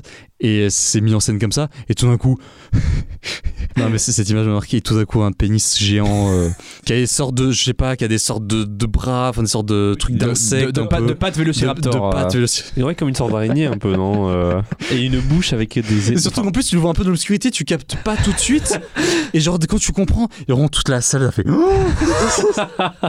tout le monde s'est marré Sa- Sachez que ce pénis a un nom. euh, euh, Harry Astor l'a surnommé le nez. Voilà. Je sais pas pourquoi, mais ils l'ont ils de nose euh, en Ah, anglais. et quand tu t'attends à voir bah, un vrai monstre effectivement c'est c'est ça mais c'est pas ce à quoi tu En, t'attends en- en fait, c'est marrant c'est parce que d'un côté, c'est une séquence qui est complètement gratuite. En termes de ton, on est dans un grotesque qui est tellement extrême qu'on n'avait pas dans le reste du film. En même temps, c'est un des trucs qui m'a le plus marqué du film, quoi. C'est-à-dire que Bah oui, surtout com- com- comment c'est écrit dans le scénario? Tout d'un coup, il y a une grosse bite, c'est genre dans le grenier. Mais il a dû le défendre aussi. hein. Intérieur nuit, grenier, grosse bite. le, le monstre, le monstre pénis, euh, Le monstre pénis. Mais, ah, mais en même temps, en fait, c'est- peut-être aberrant, mais c'est après, euh, quand tu comprends le film et que tu tu t'y réfléchis, en fait, de toute façon, dans ce cas, c'est totalement justifié. Et même euh, certains ressortaient, et ma copine aussi, un peu cet aspect freudien euh, qui est évident, du coup, euh, à partir de ce moment-là, en fait. euh. Puis déjà, déjà la, la relation entre lui et sa mère, quand on a les flashbacks sur la croisière, on a ce passage qui est extrêmement dérangeant. Euh, Deep, quand, ils euh. sont, quand ils sont les la deux, dans, chambre, les hein. deux dans, dans la Ouais. chambre, dans son lit, là, c'est évident que c'est incestueux d'une certaine manière, quoi. Ouais, ouais. qu'elle est vraiment vers lui, elle le regarde comme ça, euh, et en fait elle dort avec lui quoi tout le temps. euh, il- elle peut pas le, elle peut pas le lâcher. Et euh, ce qui est très intéressant, c'est quand il rencontre euh, cette jeune fille qui a son âge, mais qui parle de façon extrêmement vulgaire comme une adulte. C'est-à-dire Mm. elle dit vraiment des choses euh, genre fuck, etc. Mm. Enfin bitch. Elle dit vraiment des choses très vulgaires. Et il rencontre du coup quelqu'un qui a son âge, mais déjà là, bah, c'est quelqu'un qui est déjà beaucoup plus euh, mature entre guillemets que lui. Ouais. Et c'est une fille qui aussi a un rapport euh, terrible de de- d'emprise avec sa mère. En gros, il se retrouve face à une fille qui vit en quelque sorte la même chose que lui, mais à la différence près que elle, elle s'en rend compte. Là où lui, à ce moment-là, il est complètement naïf. Il aime sa mère, etc. Il ne se rend pas compte euh, de l'emprise malsaine que sa mère a sur Ah lui. oui, c'est clair. Là où il rencontre quelqu'un qui a son âge, mais qui déjà est une adulte, d'une certaine manière. Et ça, c'est fascinant. C'est aussi pour ça que la- le, le fait de la retrouver plus tard, euh, adulte, est extrêmement, euh, extrêmement troublant. Et puis d'ailleurs, on finit par comprendre que la mère possède ce personnage-là. On peut vraiment imaginer ce film au scénario par des et si. Et si je n'avais aucune relation sexuelle pendant toute ma vie et que quand j'en ai une, cela tue la femme, la, la- la seule femme que j'aime. Et si la seule femme que j'ai rencontrée dont je suis amoureux, elle était possédée par ma mère dans son boulot et je, ne- et je ne l'avais pas revue, et j'en étais pas au courant. C'est c'est que des et si. Les et si les plus névrosés, les plus terrifiants en fait. C'est aussi ça que c'est étrangement peut-être son film le plus terrifiant d'un point de vue existentiel alors que ce n'est pas un film d'horreur à proprement parler. D'une autre façon, il y a quelque chose que j'ai adoré dans le film, c'est le travail sur les décors, sur l'arrière-plan. En particulier aussi dans la, la première partie, je crois. Exactement. C'est-à-dire que il te fait très souvent des longs plans larges où ça se joue complètement sur le décor. T'as toujours 10 000 choses qui se passent en arrière-plan, que ce Ouais. soit les figurants, Les gens qui se battent. des gens ça. qui se battent, etc. Des lumières aussi. Des euh, lumières. Mhm. Et t'as les graffitis. Et moi, je m'amusais à essayer de lire ce qui était marqué euh, sur Ah, avec les pas- graffitis. même le petit dessin euh, dans l'appartement, euh, enfin oui, que des tubs euh, Oui, voilà, bah, partout. euh. déjà là, t'as déjà le Je rapport au sais sexe. juste que dans, dans la chambre de, de l'enfant, euh, enfin de, de, de la fille euh, à la deuxième partie, euh, il y a un poster d'un groupe de musique connu. euh, j'ai pas trop fait gaffe. un truc de. K-pop, euh, je crois. si, je euh. Par contre, j'ai noté un truc. hein. Dans les trucs qu'il y a euh, affichés dans la chambre de la fille, il y a un, faux poster de film qui s'appelle Professor Marvelous de Final Exam. En gros, c'est- une, c'est une, jeune, euh, c'est une jeune fille super héroïne. Et Marvelous, je pense que le, le tacle à Marvel est un peu évident. Enfin, je, le vois comme ça. Donc, ça m'a beaucoup fait rire. Et il y a plein de. En fait, t'es constamment en train de chercher ce qui se passe dans l'arrière-plan. Il y avait déjà ça dans Hérédité, hein, d'un point de vue horrifique. Mais là, il Mm. le fait d'un point de vue comique. Il y a ce long plan quand il est chez Amy Ryan et Nathan Lane dans la maison, où il est à l'extérieur et t'as juste Danny Menochet qui court dans tous les sens en arrière-plan, qui fait n'importe Ouais. quoi, et jusqu'à ce qu'il se fasse euh, anesthésier par les deux. Enfin, c'est un long plan séquence en plus. oui, c'est un hein. long plan séquence et c'est complètement absurde. T'as d'un côté Joaquin Phoenix qui pareil est tout calme, enfin tout calme non, enfin il est pas tout calme, mais il est euh, il est euh, il est assis, euh, il, il- il est assis, il sait pas quoi faire et pendant ce temps t'as juste Denis Menochet qui court en arrière-plan et pareil, enfin je, je ne saurais pas l'expliquer, mais c'est complètement c'est complètement délirant quoi. Il y a, il y a- il y a plein de choses comme ça. Moi j'aurais quelques questions pour vous. Déjà, est-ce que pour vous le film est trop long? Et qu'est-ce que vous couperiez? On est obligé de couper un truc.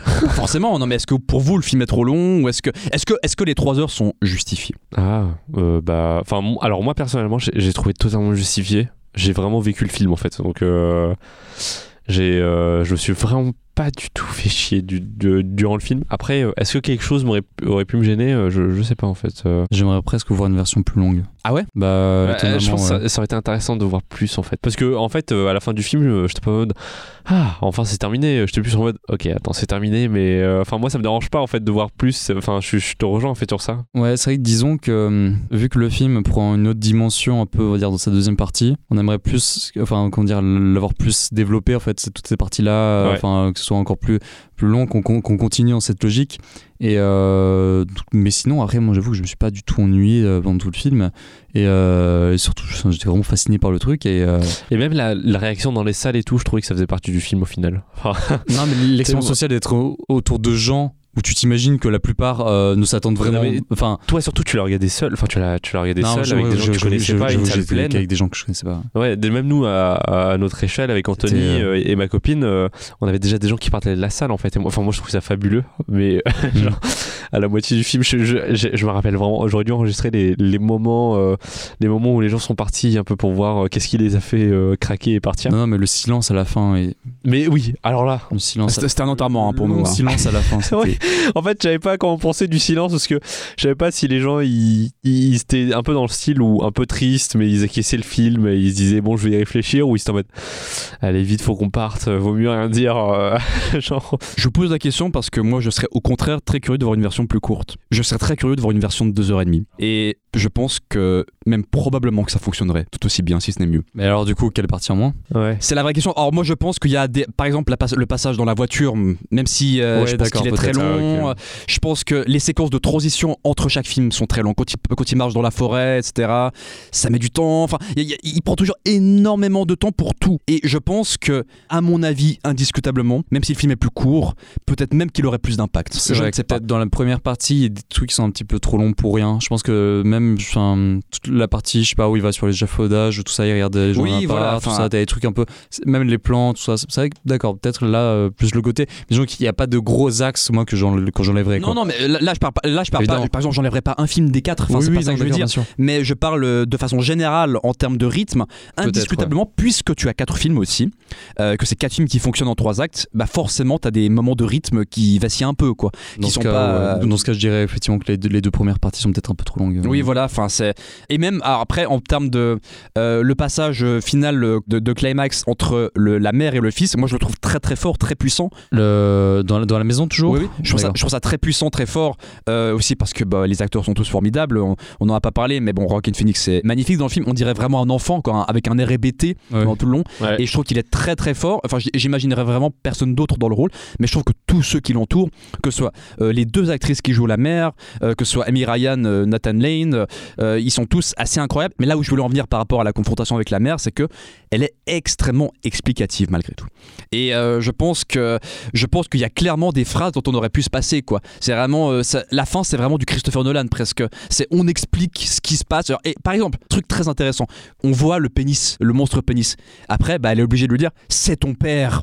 Enfin, il y, a- il y a un côté qui est très- extrêmement appuyé. Alors d'un côté, on peut le voir comme, un- quelque chose d'assez comique parce que le fait de le dire, ça le rend, ça rend le truc encore plus grotesque. Oui, voilà, il y a ça aussi. il y a ça- il y a euh, ça mais, aussi. euh, Mais est-ce que c'était vraiment nécessaire? Enfin, il y a pas mal de choses comme ça où je, où je m'interroge, où je me dis que ah, il aurait pu, euh, enfin, il aurait pu se passer de certaines choses, quoi, de certains dialogues, de certaines choses très explicatives, euh, je pense, euh, parce que ça se répète malgré tout. Le passage, la confrontation avec la mère, pareil, à la fin, quand on se retrouve dans, le, dans une sorte d'arène. dans, dans cette euh, sorte d'arène, bah, c'est aussi pour réexpliquer des choses qu'on a déjà compris, quoi. Le rapport, euh, le rapport de l'emprise euh, de, de la mère sur le fils, et c'est très long, malgré tout. J'avoue, ouais, euh, moi, pas avoir été très fan de la partie, enfin, dire, comment dire, euh, bah, procès en fait euh, Oui. de cette scène. et même si en soi, plastiquement, je la trouve. euh, ouais, elle est magnifique, mais C'est que la partie procès, un peu, je trouvais qu'on trouvais longue, qu'on tombait un peu dans. C'est redondant, quoi. C'était redondant. Et là, mais du coup, là, on n'était plus vraiment dans le grotesque, on était vraiment dans. C'est peut-être ça devient tra- peut-être un petit peu too much. Ouais. Moi, ce que j'aime, par contre, dans cette séquence, c'est la toute toute fin. Ou bon, déjà, alors, ce qui est intéressant, c'est que ça se termine sur une, une éjaculation. hein. Bah, c'est littéralement, il explose et puis ça, et puis ça, puis t'as de l'eau bah, qui, Ah oui. qui, qui vacille. hein, c'est ça. hein, une- ça commence par une, par un accouchement. absolument pas vu Ça se termine ça, sur ouais. une éjaculation. Mais, euh, ouais, ouais, ok. mais, mais, mais aussi le fait que le personnage meurt. Ce personnage qui n'a rien vécu, qui pendant trois heures de film Il fait s'est qu'encaisser en fait. ne fait qu'encaisser, ne fait que souffrir comme pas possible, il meurt et les gens se lèvent et n'en ont rien à foutre. Oui, non, Et ça, j'ai trouvé ça et ils partent, hyper ils fort. partent vraiment tous comme Mm. toutes les personnes dans la salle de ciné avec C'est en ça. fait. C'est T'as que- l'impression que du coup, c'est ah, un peu comme c'est les gens l'ont regardé souffrir et à la fin, bah allez, bah les couilles, hein, on passe à, on passe à autre chose. ça. Et c'est pour moi, c'est en ça que je considère que le film est le plus cruel de toute la carrière d'Ari Aster. C'est aussi par rapport à cette fin. Cette fin qui, pareil, n'a pas de musique, etc. On est vraiment dans un truc, même si Ari Aster doit trouver ça très drôle, moi je trouve ça profondément affreux. Et euh, j'ai jamais vu ça dans un film. À ce point, un personnage être autant malmené par un, par un auteur. On dit très souvent dans le scénario que il faut être cruel avec ses personnages, il faut les faire souffrir, c'est hyper important et je suis entièrement d'accord. Là, on est à un stade, mais le plus extrême que ça, tu n'as pas, quoi. Enfin, c'est, c'est hallucinant. Et, c'est- c'est vraiment la métaphore des spectateurs qui s'en vont et puis à la fin, bah non, enfin voilà, tout ça pour ça. Enfin, il y a quelque chose de terrible, je trouve, là-dedans Ouais. aussi par rapport euh, euh, ça, ça m'est venu euh, ça, ça m'est venu tout à l'heure pour être honnête euh, le nom du personnage il y a un gros rapport par rapport à l'eau dans le film Oh, mais ça aussi, j'avais envie de l'aborder. parce que c'est c'est l'Odyssée hein, de, de Homer hein, c'est c'est ça hein, t'as, t'as le- t'as le voyage Mais le voyage sur l'eau Dès le début, je me suis posé cette question. euh, en fait, c'est quand il est rentré chez le psychiatre euh, euh, directement, où il, il regardait un peu l'aquarium. Il y avait un aquarium dans la salle d'attente Oui. avec un petit poisson. Et il regardait vraiment l'aquarium. Enfin, c'était, c'était, on, on sentait qu'il y avait quelque chose derrière. euh, bah, le- Et, et pourquoi tu disais c'était quoi son nom déjà? Bah, Wasserman. Ah, Wasser, ça veut dire eau en allemand. Donc littéralement Ah, l'homme eau.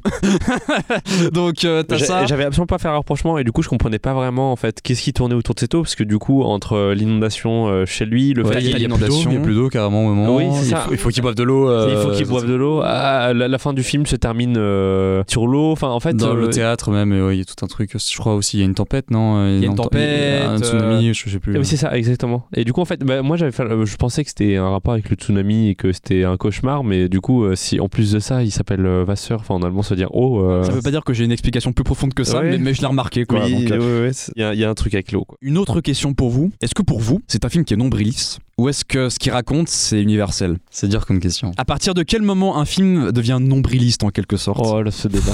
Je sais pas. C'est, Bah, euh, En fait, je trouve que. déjà c'est péjoratif comme. euh, Ah mais oui, moi, je- moi, moi, ouais. c'est pas du tout mon point de vue, hein, mais j'en ai entendu qu'ils disent, donc euh, c'est pour ça que je me pose la question. Bah, après, je pense que ce qu'il dit, c'est parce qu'ils ont peut-être pas été touchés par le film ou qui ont peut-être pas eu un, un vécu qui pouvait être similaire. Mais en fait, je trouve qu'il y a tellement de petites histoires dans ce film, tellement de, de cauchemars dont il parle qui pourraient être euh, bah, ce- ceux de pas mal de personnes. Oui. Mais après, évidemment, c'est évidemment un film très personnel. Bah, Complètement, euh, oui, bien sûr. mais Et je pense que c'est voilà, faut, faut pas le confondre quoi. Mais, euh, mais là, effectivement, tu vois que vraiment, bah, par rapport aux névroses, je pense du réalisateur, tout ça, tu penses qu'on est, vraiment très près de, de trucs très intimes peut-être qui touchent un Euh, de manière générale aussi, euh, c'est, enfin, si on Et- peut le voir comme ça, nombriliste en fait, parce que on sait un peu des choses que nous on pense, qui- que nous on a vécu, euh, on, on, on le fait pour soi avant tout normalement. Enfin voilà, euh, ce- sauf peut-être certaines exceptions, mais euh, J'ai noté une phrase euh, que disait Ari Aster par rapport à la famille quand il était interviewé à l'époque sur Hérédité. Lui disait au niveau des relations, euh, des relations humaines, il n'y a rien de plus insidieux et élémentaire que celle que nous tissons avec nos enfants et nos parents, les personnes dont nous sommes le plus proches. Une trahison dans une famille est bien plus dévastatrice qu'une trahison entre amis ou amants. Et euh, ça, c'est ce qu'il disait à l'époque de Hérédité, mais du coup, ça, ça, ça- ça traverse également ce film-là ouais. le rapport euh, extrêmement toxique à la famille. Mais ce qui est fort avec ce film, je trouve, c'est là où il, là où il raconte quelque chose d'assez universel, à mon sens, c'est le ressenti paradoxal par rapport à la famille. C'est-à-dire que c'est un personnage qui vit des choses affreuses par sa mère qui le, qui le, qui le castre, hein, littéralement. hein. C'est ce que le film te raconte. Elle le castre constamment pendant toute une vie entière. Mais même si à un moment il en a trop et il se met à l'étrangler, à la fin il s'en veut et il dit Oh non, excuse-moi, je suis désolé. Ouais. Qu'il le veuille ou non, d'une manière ou d'une autre, il sera toujours attaché à sa mère, aussi horrible soit-elle. Et jusqu'au bout. Et c'est là que je trouve aussi que le film est très fort sur ce qu'il raconte par rapport aux liens familiaux. Aussi affreux que soient ces liens familiaux qui sont tissés, c'est inéluctable. Ces liens familiaux resteront à jamais euh, en nous comme quelque chose d'important dont on ne Mm. pourra jamais se défaire. Et ça, je trouve que c'est très très fort aussi ce que, ce, ce que ça raconte euh, Ouais, par rapport à clair. ça. Est-ce que vous auriez des choses à rajouter sur, euh, sur le film qu'on n'aurait pas abordé Ça a été un, un peu, un peu, un Bah, peu éparpillé, mais je il y a- pense le, qu'il- le film il- est éparpillé en même temps. Donc, euh, c'est c'est pareil, il y a- il y, a tellement de choses à dire ou, auxquelles on serait peut-être passé à côté. Donc, euh, Bah, Peut-être par c'est- rapport à la troisième partie, euh, le truc, euh, enfin toute la, la mise en scène en théâtre, tout ça, du coup avec l'utilisation un Ah de dess- dessins animés, un peu. Mais je trouve qu'il y a une vraie esthétique. Enfin, ça fait vraiment plaisir de voir un, tout un coup. Et ça marchait Bah, super bien. Enfin, je trouve que c'est totalement inclus dans. dans- En fait, c'est le fait que ce soit amené par le théâtre, justement, euh, je trouvais que c'était une super bonne idée de mise en Et que scène. ça amène un euh, peu un nouveau film, comme on disait, si chaque partie est un film, ça amène un peu un nouveau film, effectivement, presque dans un nouveau un genre. petit tout d'un court métrage, coup. ouais. Et euh, là, on n'est plus du tout dans l'humour, enfin, à mon sens, dans cette séquence. euh, Non, non, pas du tout. plus- pas du tout. Et c- c- en tout cas, cette séquence apporte vraiment un. Bah, ce côté, parce qu'on disait, c'est une sorte d'odyssée, tout ça, ça amène tout d'un une coup une autre, une film, autre en fait, dimension euh. au film. euh, et euh, je le trouve particulièrement intéressant. Puis même plastiquement, je trouve ça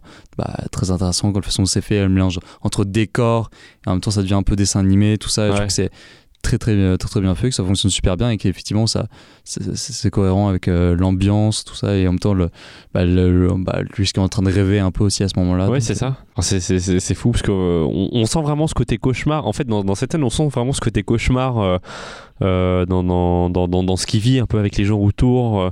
Euh, le fait qu'il soit au final un peu seul euh, avec des gens qui vont regarder un théâtre parce que c'est c'est- le truc, c'est tout le monde est orphelin, c'est ça, euh, autour de lui, euh, tout ça. Mm. Du coup, en fait, c'est- c'est c'est un peu triste au final parce que c'est censé être un peu une ambiance joyeuse, aller voir un petit spectacle, tout ça. Et, et- et au final, c'est c'est un truc qui est complètement triste, qui à la fin tourne au désastre. Et, et après, on, on- on raconte un peu, un peu ce qui s'est passé avant, tout ça dans, dans cette animation et tout. Et enfin, moi, moi c'était un moment qui était, qui était un peu touchant aussi, je trouve, dans, dans le film. Toi, ça t'a touché? bah, un tout petit peu, oui. Euh, Enfin, déjà, je m'y attendais pas à que ce soit raconté comme ça, et euh, c'était un peu une catastrophe euh, qui était racontée en fait. Donc, euh, mais oui, sinon, enfin, bon, j'ai- trouvé ça super bien amené en tout cas. Et moi, je suis particulièrement curieux de voir ce qu'il allait faire par la suite. Même en termes d'entrée, tout d'un coup, est-ce qu'il va avoir encore la confiance euh, Il du dit- producteur, tout Il, ça? il dit lui-même c'est la fin d'une trilogie entre guillemets. Je pense qu'après après ça, il parlera d'autre chose. Enfin, j'imagine d'une certaine manière quoi. On Alors il y aura sans doute mêmes- des mêmes thèmes, mais je pense pas qu'il reparlera euh, aussi frontalement euh, bah, du rapport mère-fils par exemple. Enfin, je pense que c'est Ouais. Marrant parce que The Strange Thing About the Johnson, c'est- le le fils qui est l'oppresseur du père, et après il te fait l'inverse euh, dans Munchausen où c'est la mère qui est l'oppresseuse sur le sur la fi- sur le sur le fils.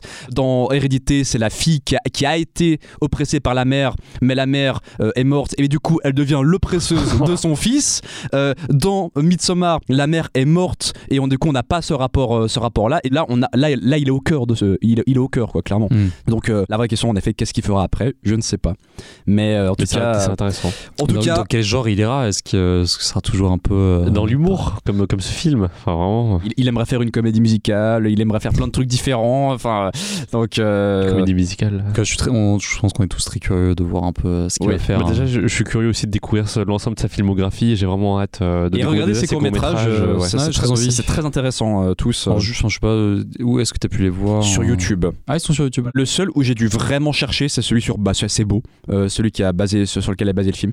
Euh, mais sinon, ils, ils sont tous facilement trouvables sur YouTube ou Vimeo, je crois, enfin l'un ou l'autre. Dans tous les cas, dans tous les cas, voilà. Maintenant, on va passer à un petit quiz sur le cinéma de, de Harry Astor et sur Bo is Afraid. I want to ask you some questions. Voilà deux jours que vous me posez les mêmes questions.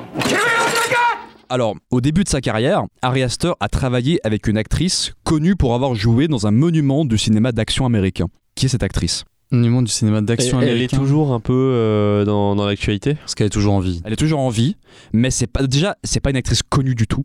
Euh, mais par contre, si, si vous arrivez à trouver le film, peut-être que je sais pas. Elle a joué dans un. Une actrice dans, dans un un. Marvel. Non, non, non, un monument du cinéma d'action américain. oui, c'est pour ça que je dis ça en rigolant. Euh, Terminator 2, c'est. euh, C'est quoi pas Terminator non. 2. Euh, mais du- Est-ce que c'est les- c'est la même époque à peu près? Est-ce que c'est l'équivalent un peu Un peu avant. Mais, mais juste avant. Un peu. Est-ce que c'est le même genre même... ah, C'est vraiment genre le meilleur film d'action de tous les temps. hein, C'est vraiment ça. hein. Die Hard? Oui. Mais alors, du- enfin le premier du coup, Oui. euh, forcément. Bah du coup c'est la femme de, c'est la personne qui joue la femme de Bruce Willis. Exactement. C'est une actrice qui s'appelle Bonnie Bedelia.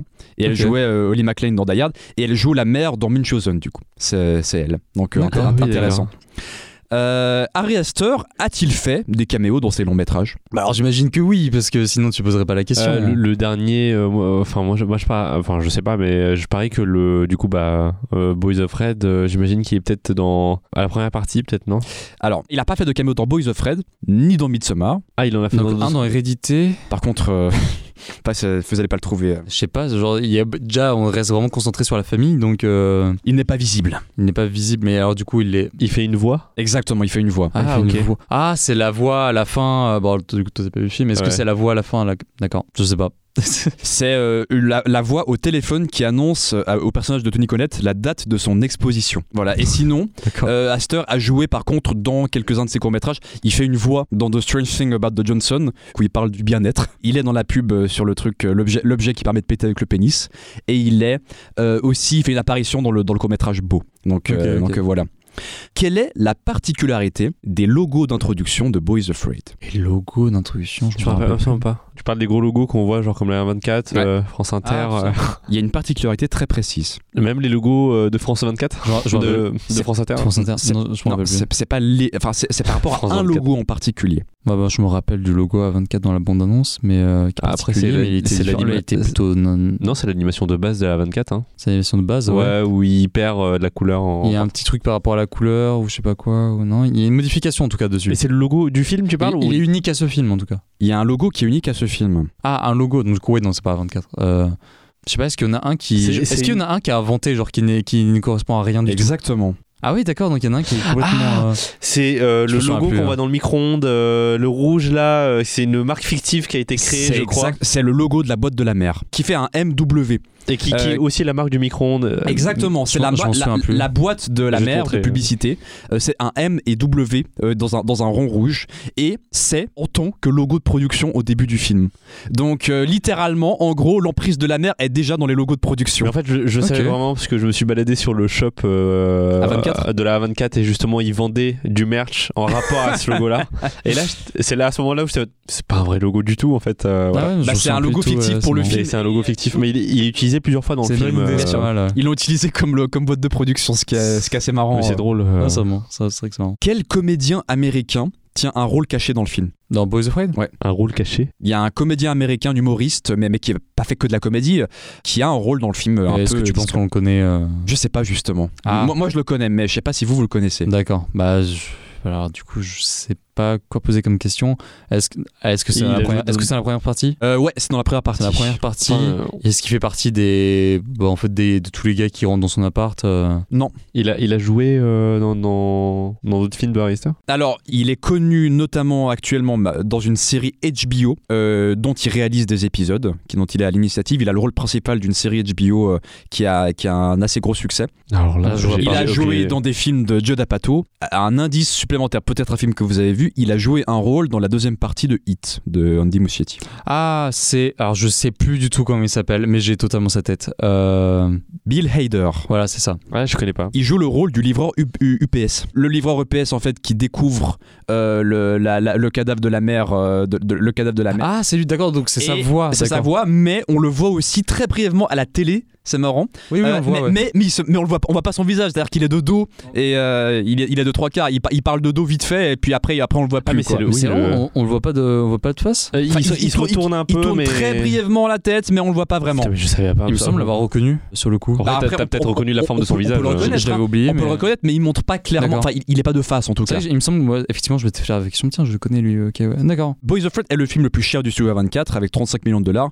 Avant ce film-là, quel était le, le film qui tenait le record Everything. Normalement, oui. Ok. C'était un budget de 14 euh, millions. Ah ouais? C'était le, c'est plus cher jusqu'à présent? Ah donc, euh, enfin, Peut-être à, à ex aequo, même si, je, même si les chiffres ne sont pas trouvables, avec le budget aussi de The Green Knight qui n'a pas dépassé les 15 millions apparemment. D'accord. Donc euh, euh, oui, c'est possible. ça se joue entre ces Même deux que films. Everything soit aussi peu cher, je trouve, pour un film comme ça. euh, Ah, c'est fou, bien sûr. C'est fou. Non, c'est euh, fou. Et c'est vrai que la plupart de leurs films euh, semblent coûter bien plus. Hein, euh, C'est vrai. clair. Enfin, déjà, rien que pour faire un film de 3 heures, enfin, de base 3 heures et demie, je trouve que 30 millions de dollars, c'est c'est pas mal. Enfin, avec autant de décors. Ça va, ça va. ouais. Autant de choses, hein. ils ont, ils ont transformé des rues. euh, Il y a tellement de choses grandioses dans ce film, mais au final, il, il coûte que, entre grosses, grosses guillemets, euh, que 30, euh, 35 millions de dollars. Euh, je trouve ça fou quand même. Euh, Il y, a beaucoup de films euh, qui, à- d'apparence, euh, coûtent pas autant. Enfin, comme certains cinémas français. euh. Dernière, dernière petite euh, question. euh, on pourra le vérifier si on va revoir le film, mais dans la mosaïque de, de photos d'employés de Mona, quel autre personnage du film peut-on voir hormis Elaine? Dans la mosaïque de photos d'employés? Ouais, il y a une photo, il y a du coup il y a toute une mosaïque de photos. On voit les employés qui travaillent. Est-ce que c'est le moment où il va voir, oui, on voit les pubs où il est effectivement Exactement. le enfant?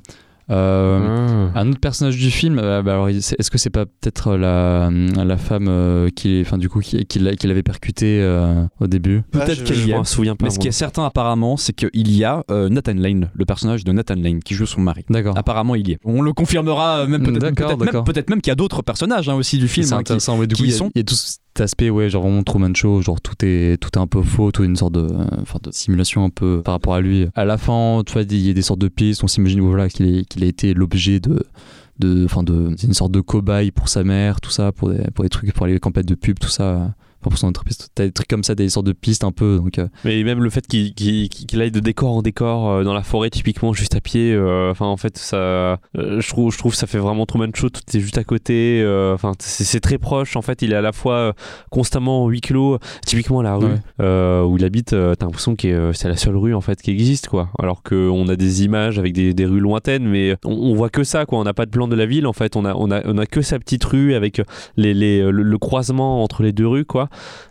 Euh, mais c'est- on se dit putain mais si toute la ville était comme ça enfin c'est terrible en fait Euh, et dans la maison euh, tout est entouré de, de, de, de- avec la forêt ou les buissons en fait on sait pas vraiment où est-ce qu'il est est-ce qu'il est il y a d'autres pâtés de maison à côté Bah, c'est un univers fictif qui a été créé pour le film. Quoi. Il y a pas, c'est pas Ouais. situé explicitement. oui, à mais un ça, je trouve que ça fait vraiment aussi Truman Show du coup en fait parce que tout est on, on sent limite comme s'il y avait un mur en fait qui, qui l'enfermait constamment euh, euh, sans qu'il s'en rende trop compte en fait mais quand nous on voit ça en tant que spectateur euh, tout est euh, tout est fermé en fait. Même la forêt euh, au final euh, c'est on s'est filmé euh, on sent pas on sent pas l'ouverture de la forêt le fait qu'elle est énorme en fait on, Ouais. on sent juste qu'on est avec lui dans ce tout petit espace avec autant de monde euh, et, et voilà enfin je, trouve- je trouve ça génial même dans la voiture euh. Bah, euh, puis même il y a la scène dans la voiture où enfin, vraiment ils roulent pendant un long moment, puis après en fait, ils reviennent juste à la maison euh, Ouais. tout d'un coup. Tu as l'impression Mais que en fait, ils vraiment ils sont une sorte. de maison, il y a personne. Ouais, ouais. Euh, c'est- terrible en fait, et c'est un moment qui est aussi glauquissime où ils le font fumer et ils le filment. Mais ça, alors ça, franchement, euh,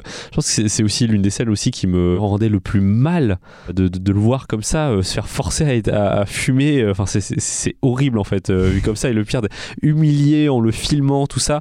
En fait, tu sais, tu sais pas si limite elles sont à, la fois les, les filles, elles sont à la fois sérieuses et à la fois elles rigolent en se foutant de sa gueule en fait. Et, là, là tu, comprends vraiment que le personnage, il en prend plein la gueule en fait. Il fait, il, fait absolument rien, parce qu'il a jamais. Voilà, euh, sa vie c'est ça en fait. Donc euh, c'est- terrible. Voilà pour notre émission sur Beau is Afraid de Harry Astor. On espère que ça vous aura intéressé. Euh, merci à vous d'avoir été avec moi pour cette discussion. cette discussion euh, où on essaye de parler, de, de- de comprendre le film. on il y a- essaye il y a- de- Il y, a- il y a tellement de choses, je pense qu'on a à peine abordé la moitié du Oui, film. voilà, euh, et bon, là, je pense que le podcast c'est déjà assez long. Et euh, on pourrait donc, en parler des heures, hein, donc, ouais. donc voilà. On se retrouvera la semaine prochaine, normalement. Normalement pour une sortie d'actualité à gros budget. On va voir Oui, ce que ça donne. sûr, Vous verrez le film la semaine prochaine. Voilà. Et euh, d'ici là, bah, moi je vous dis au revoir et à tout bientôt. À tout bientôt. Au À tout revoir. bientôt. Allez hop, adieu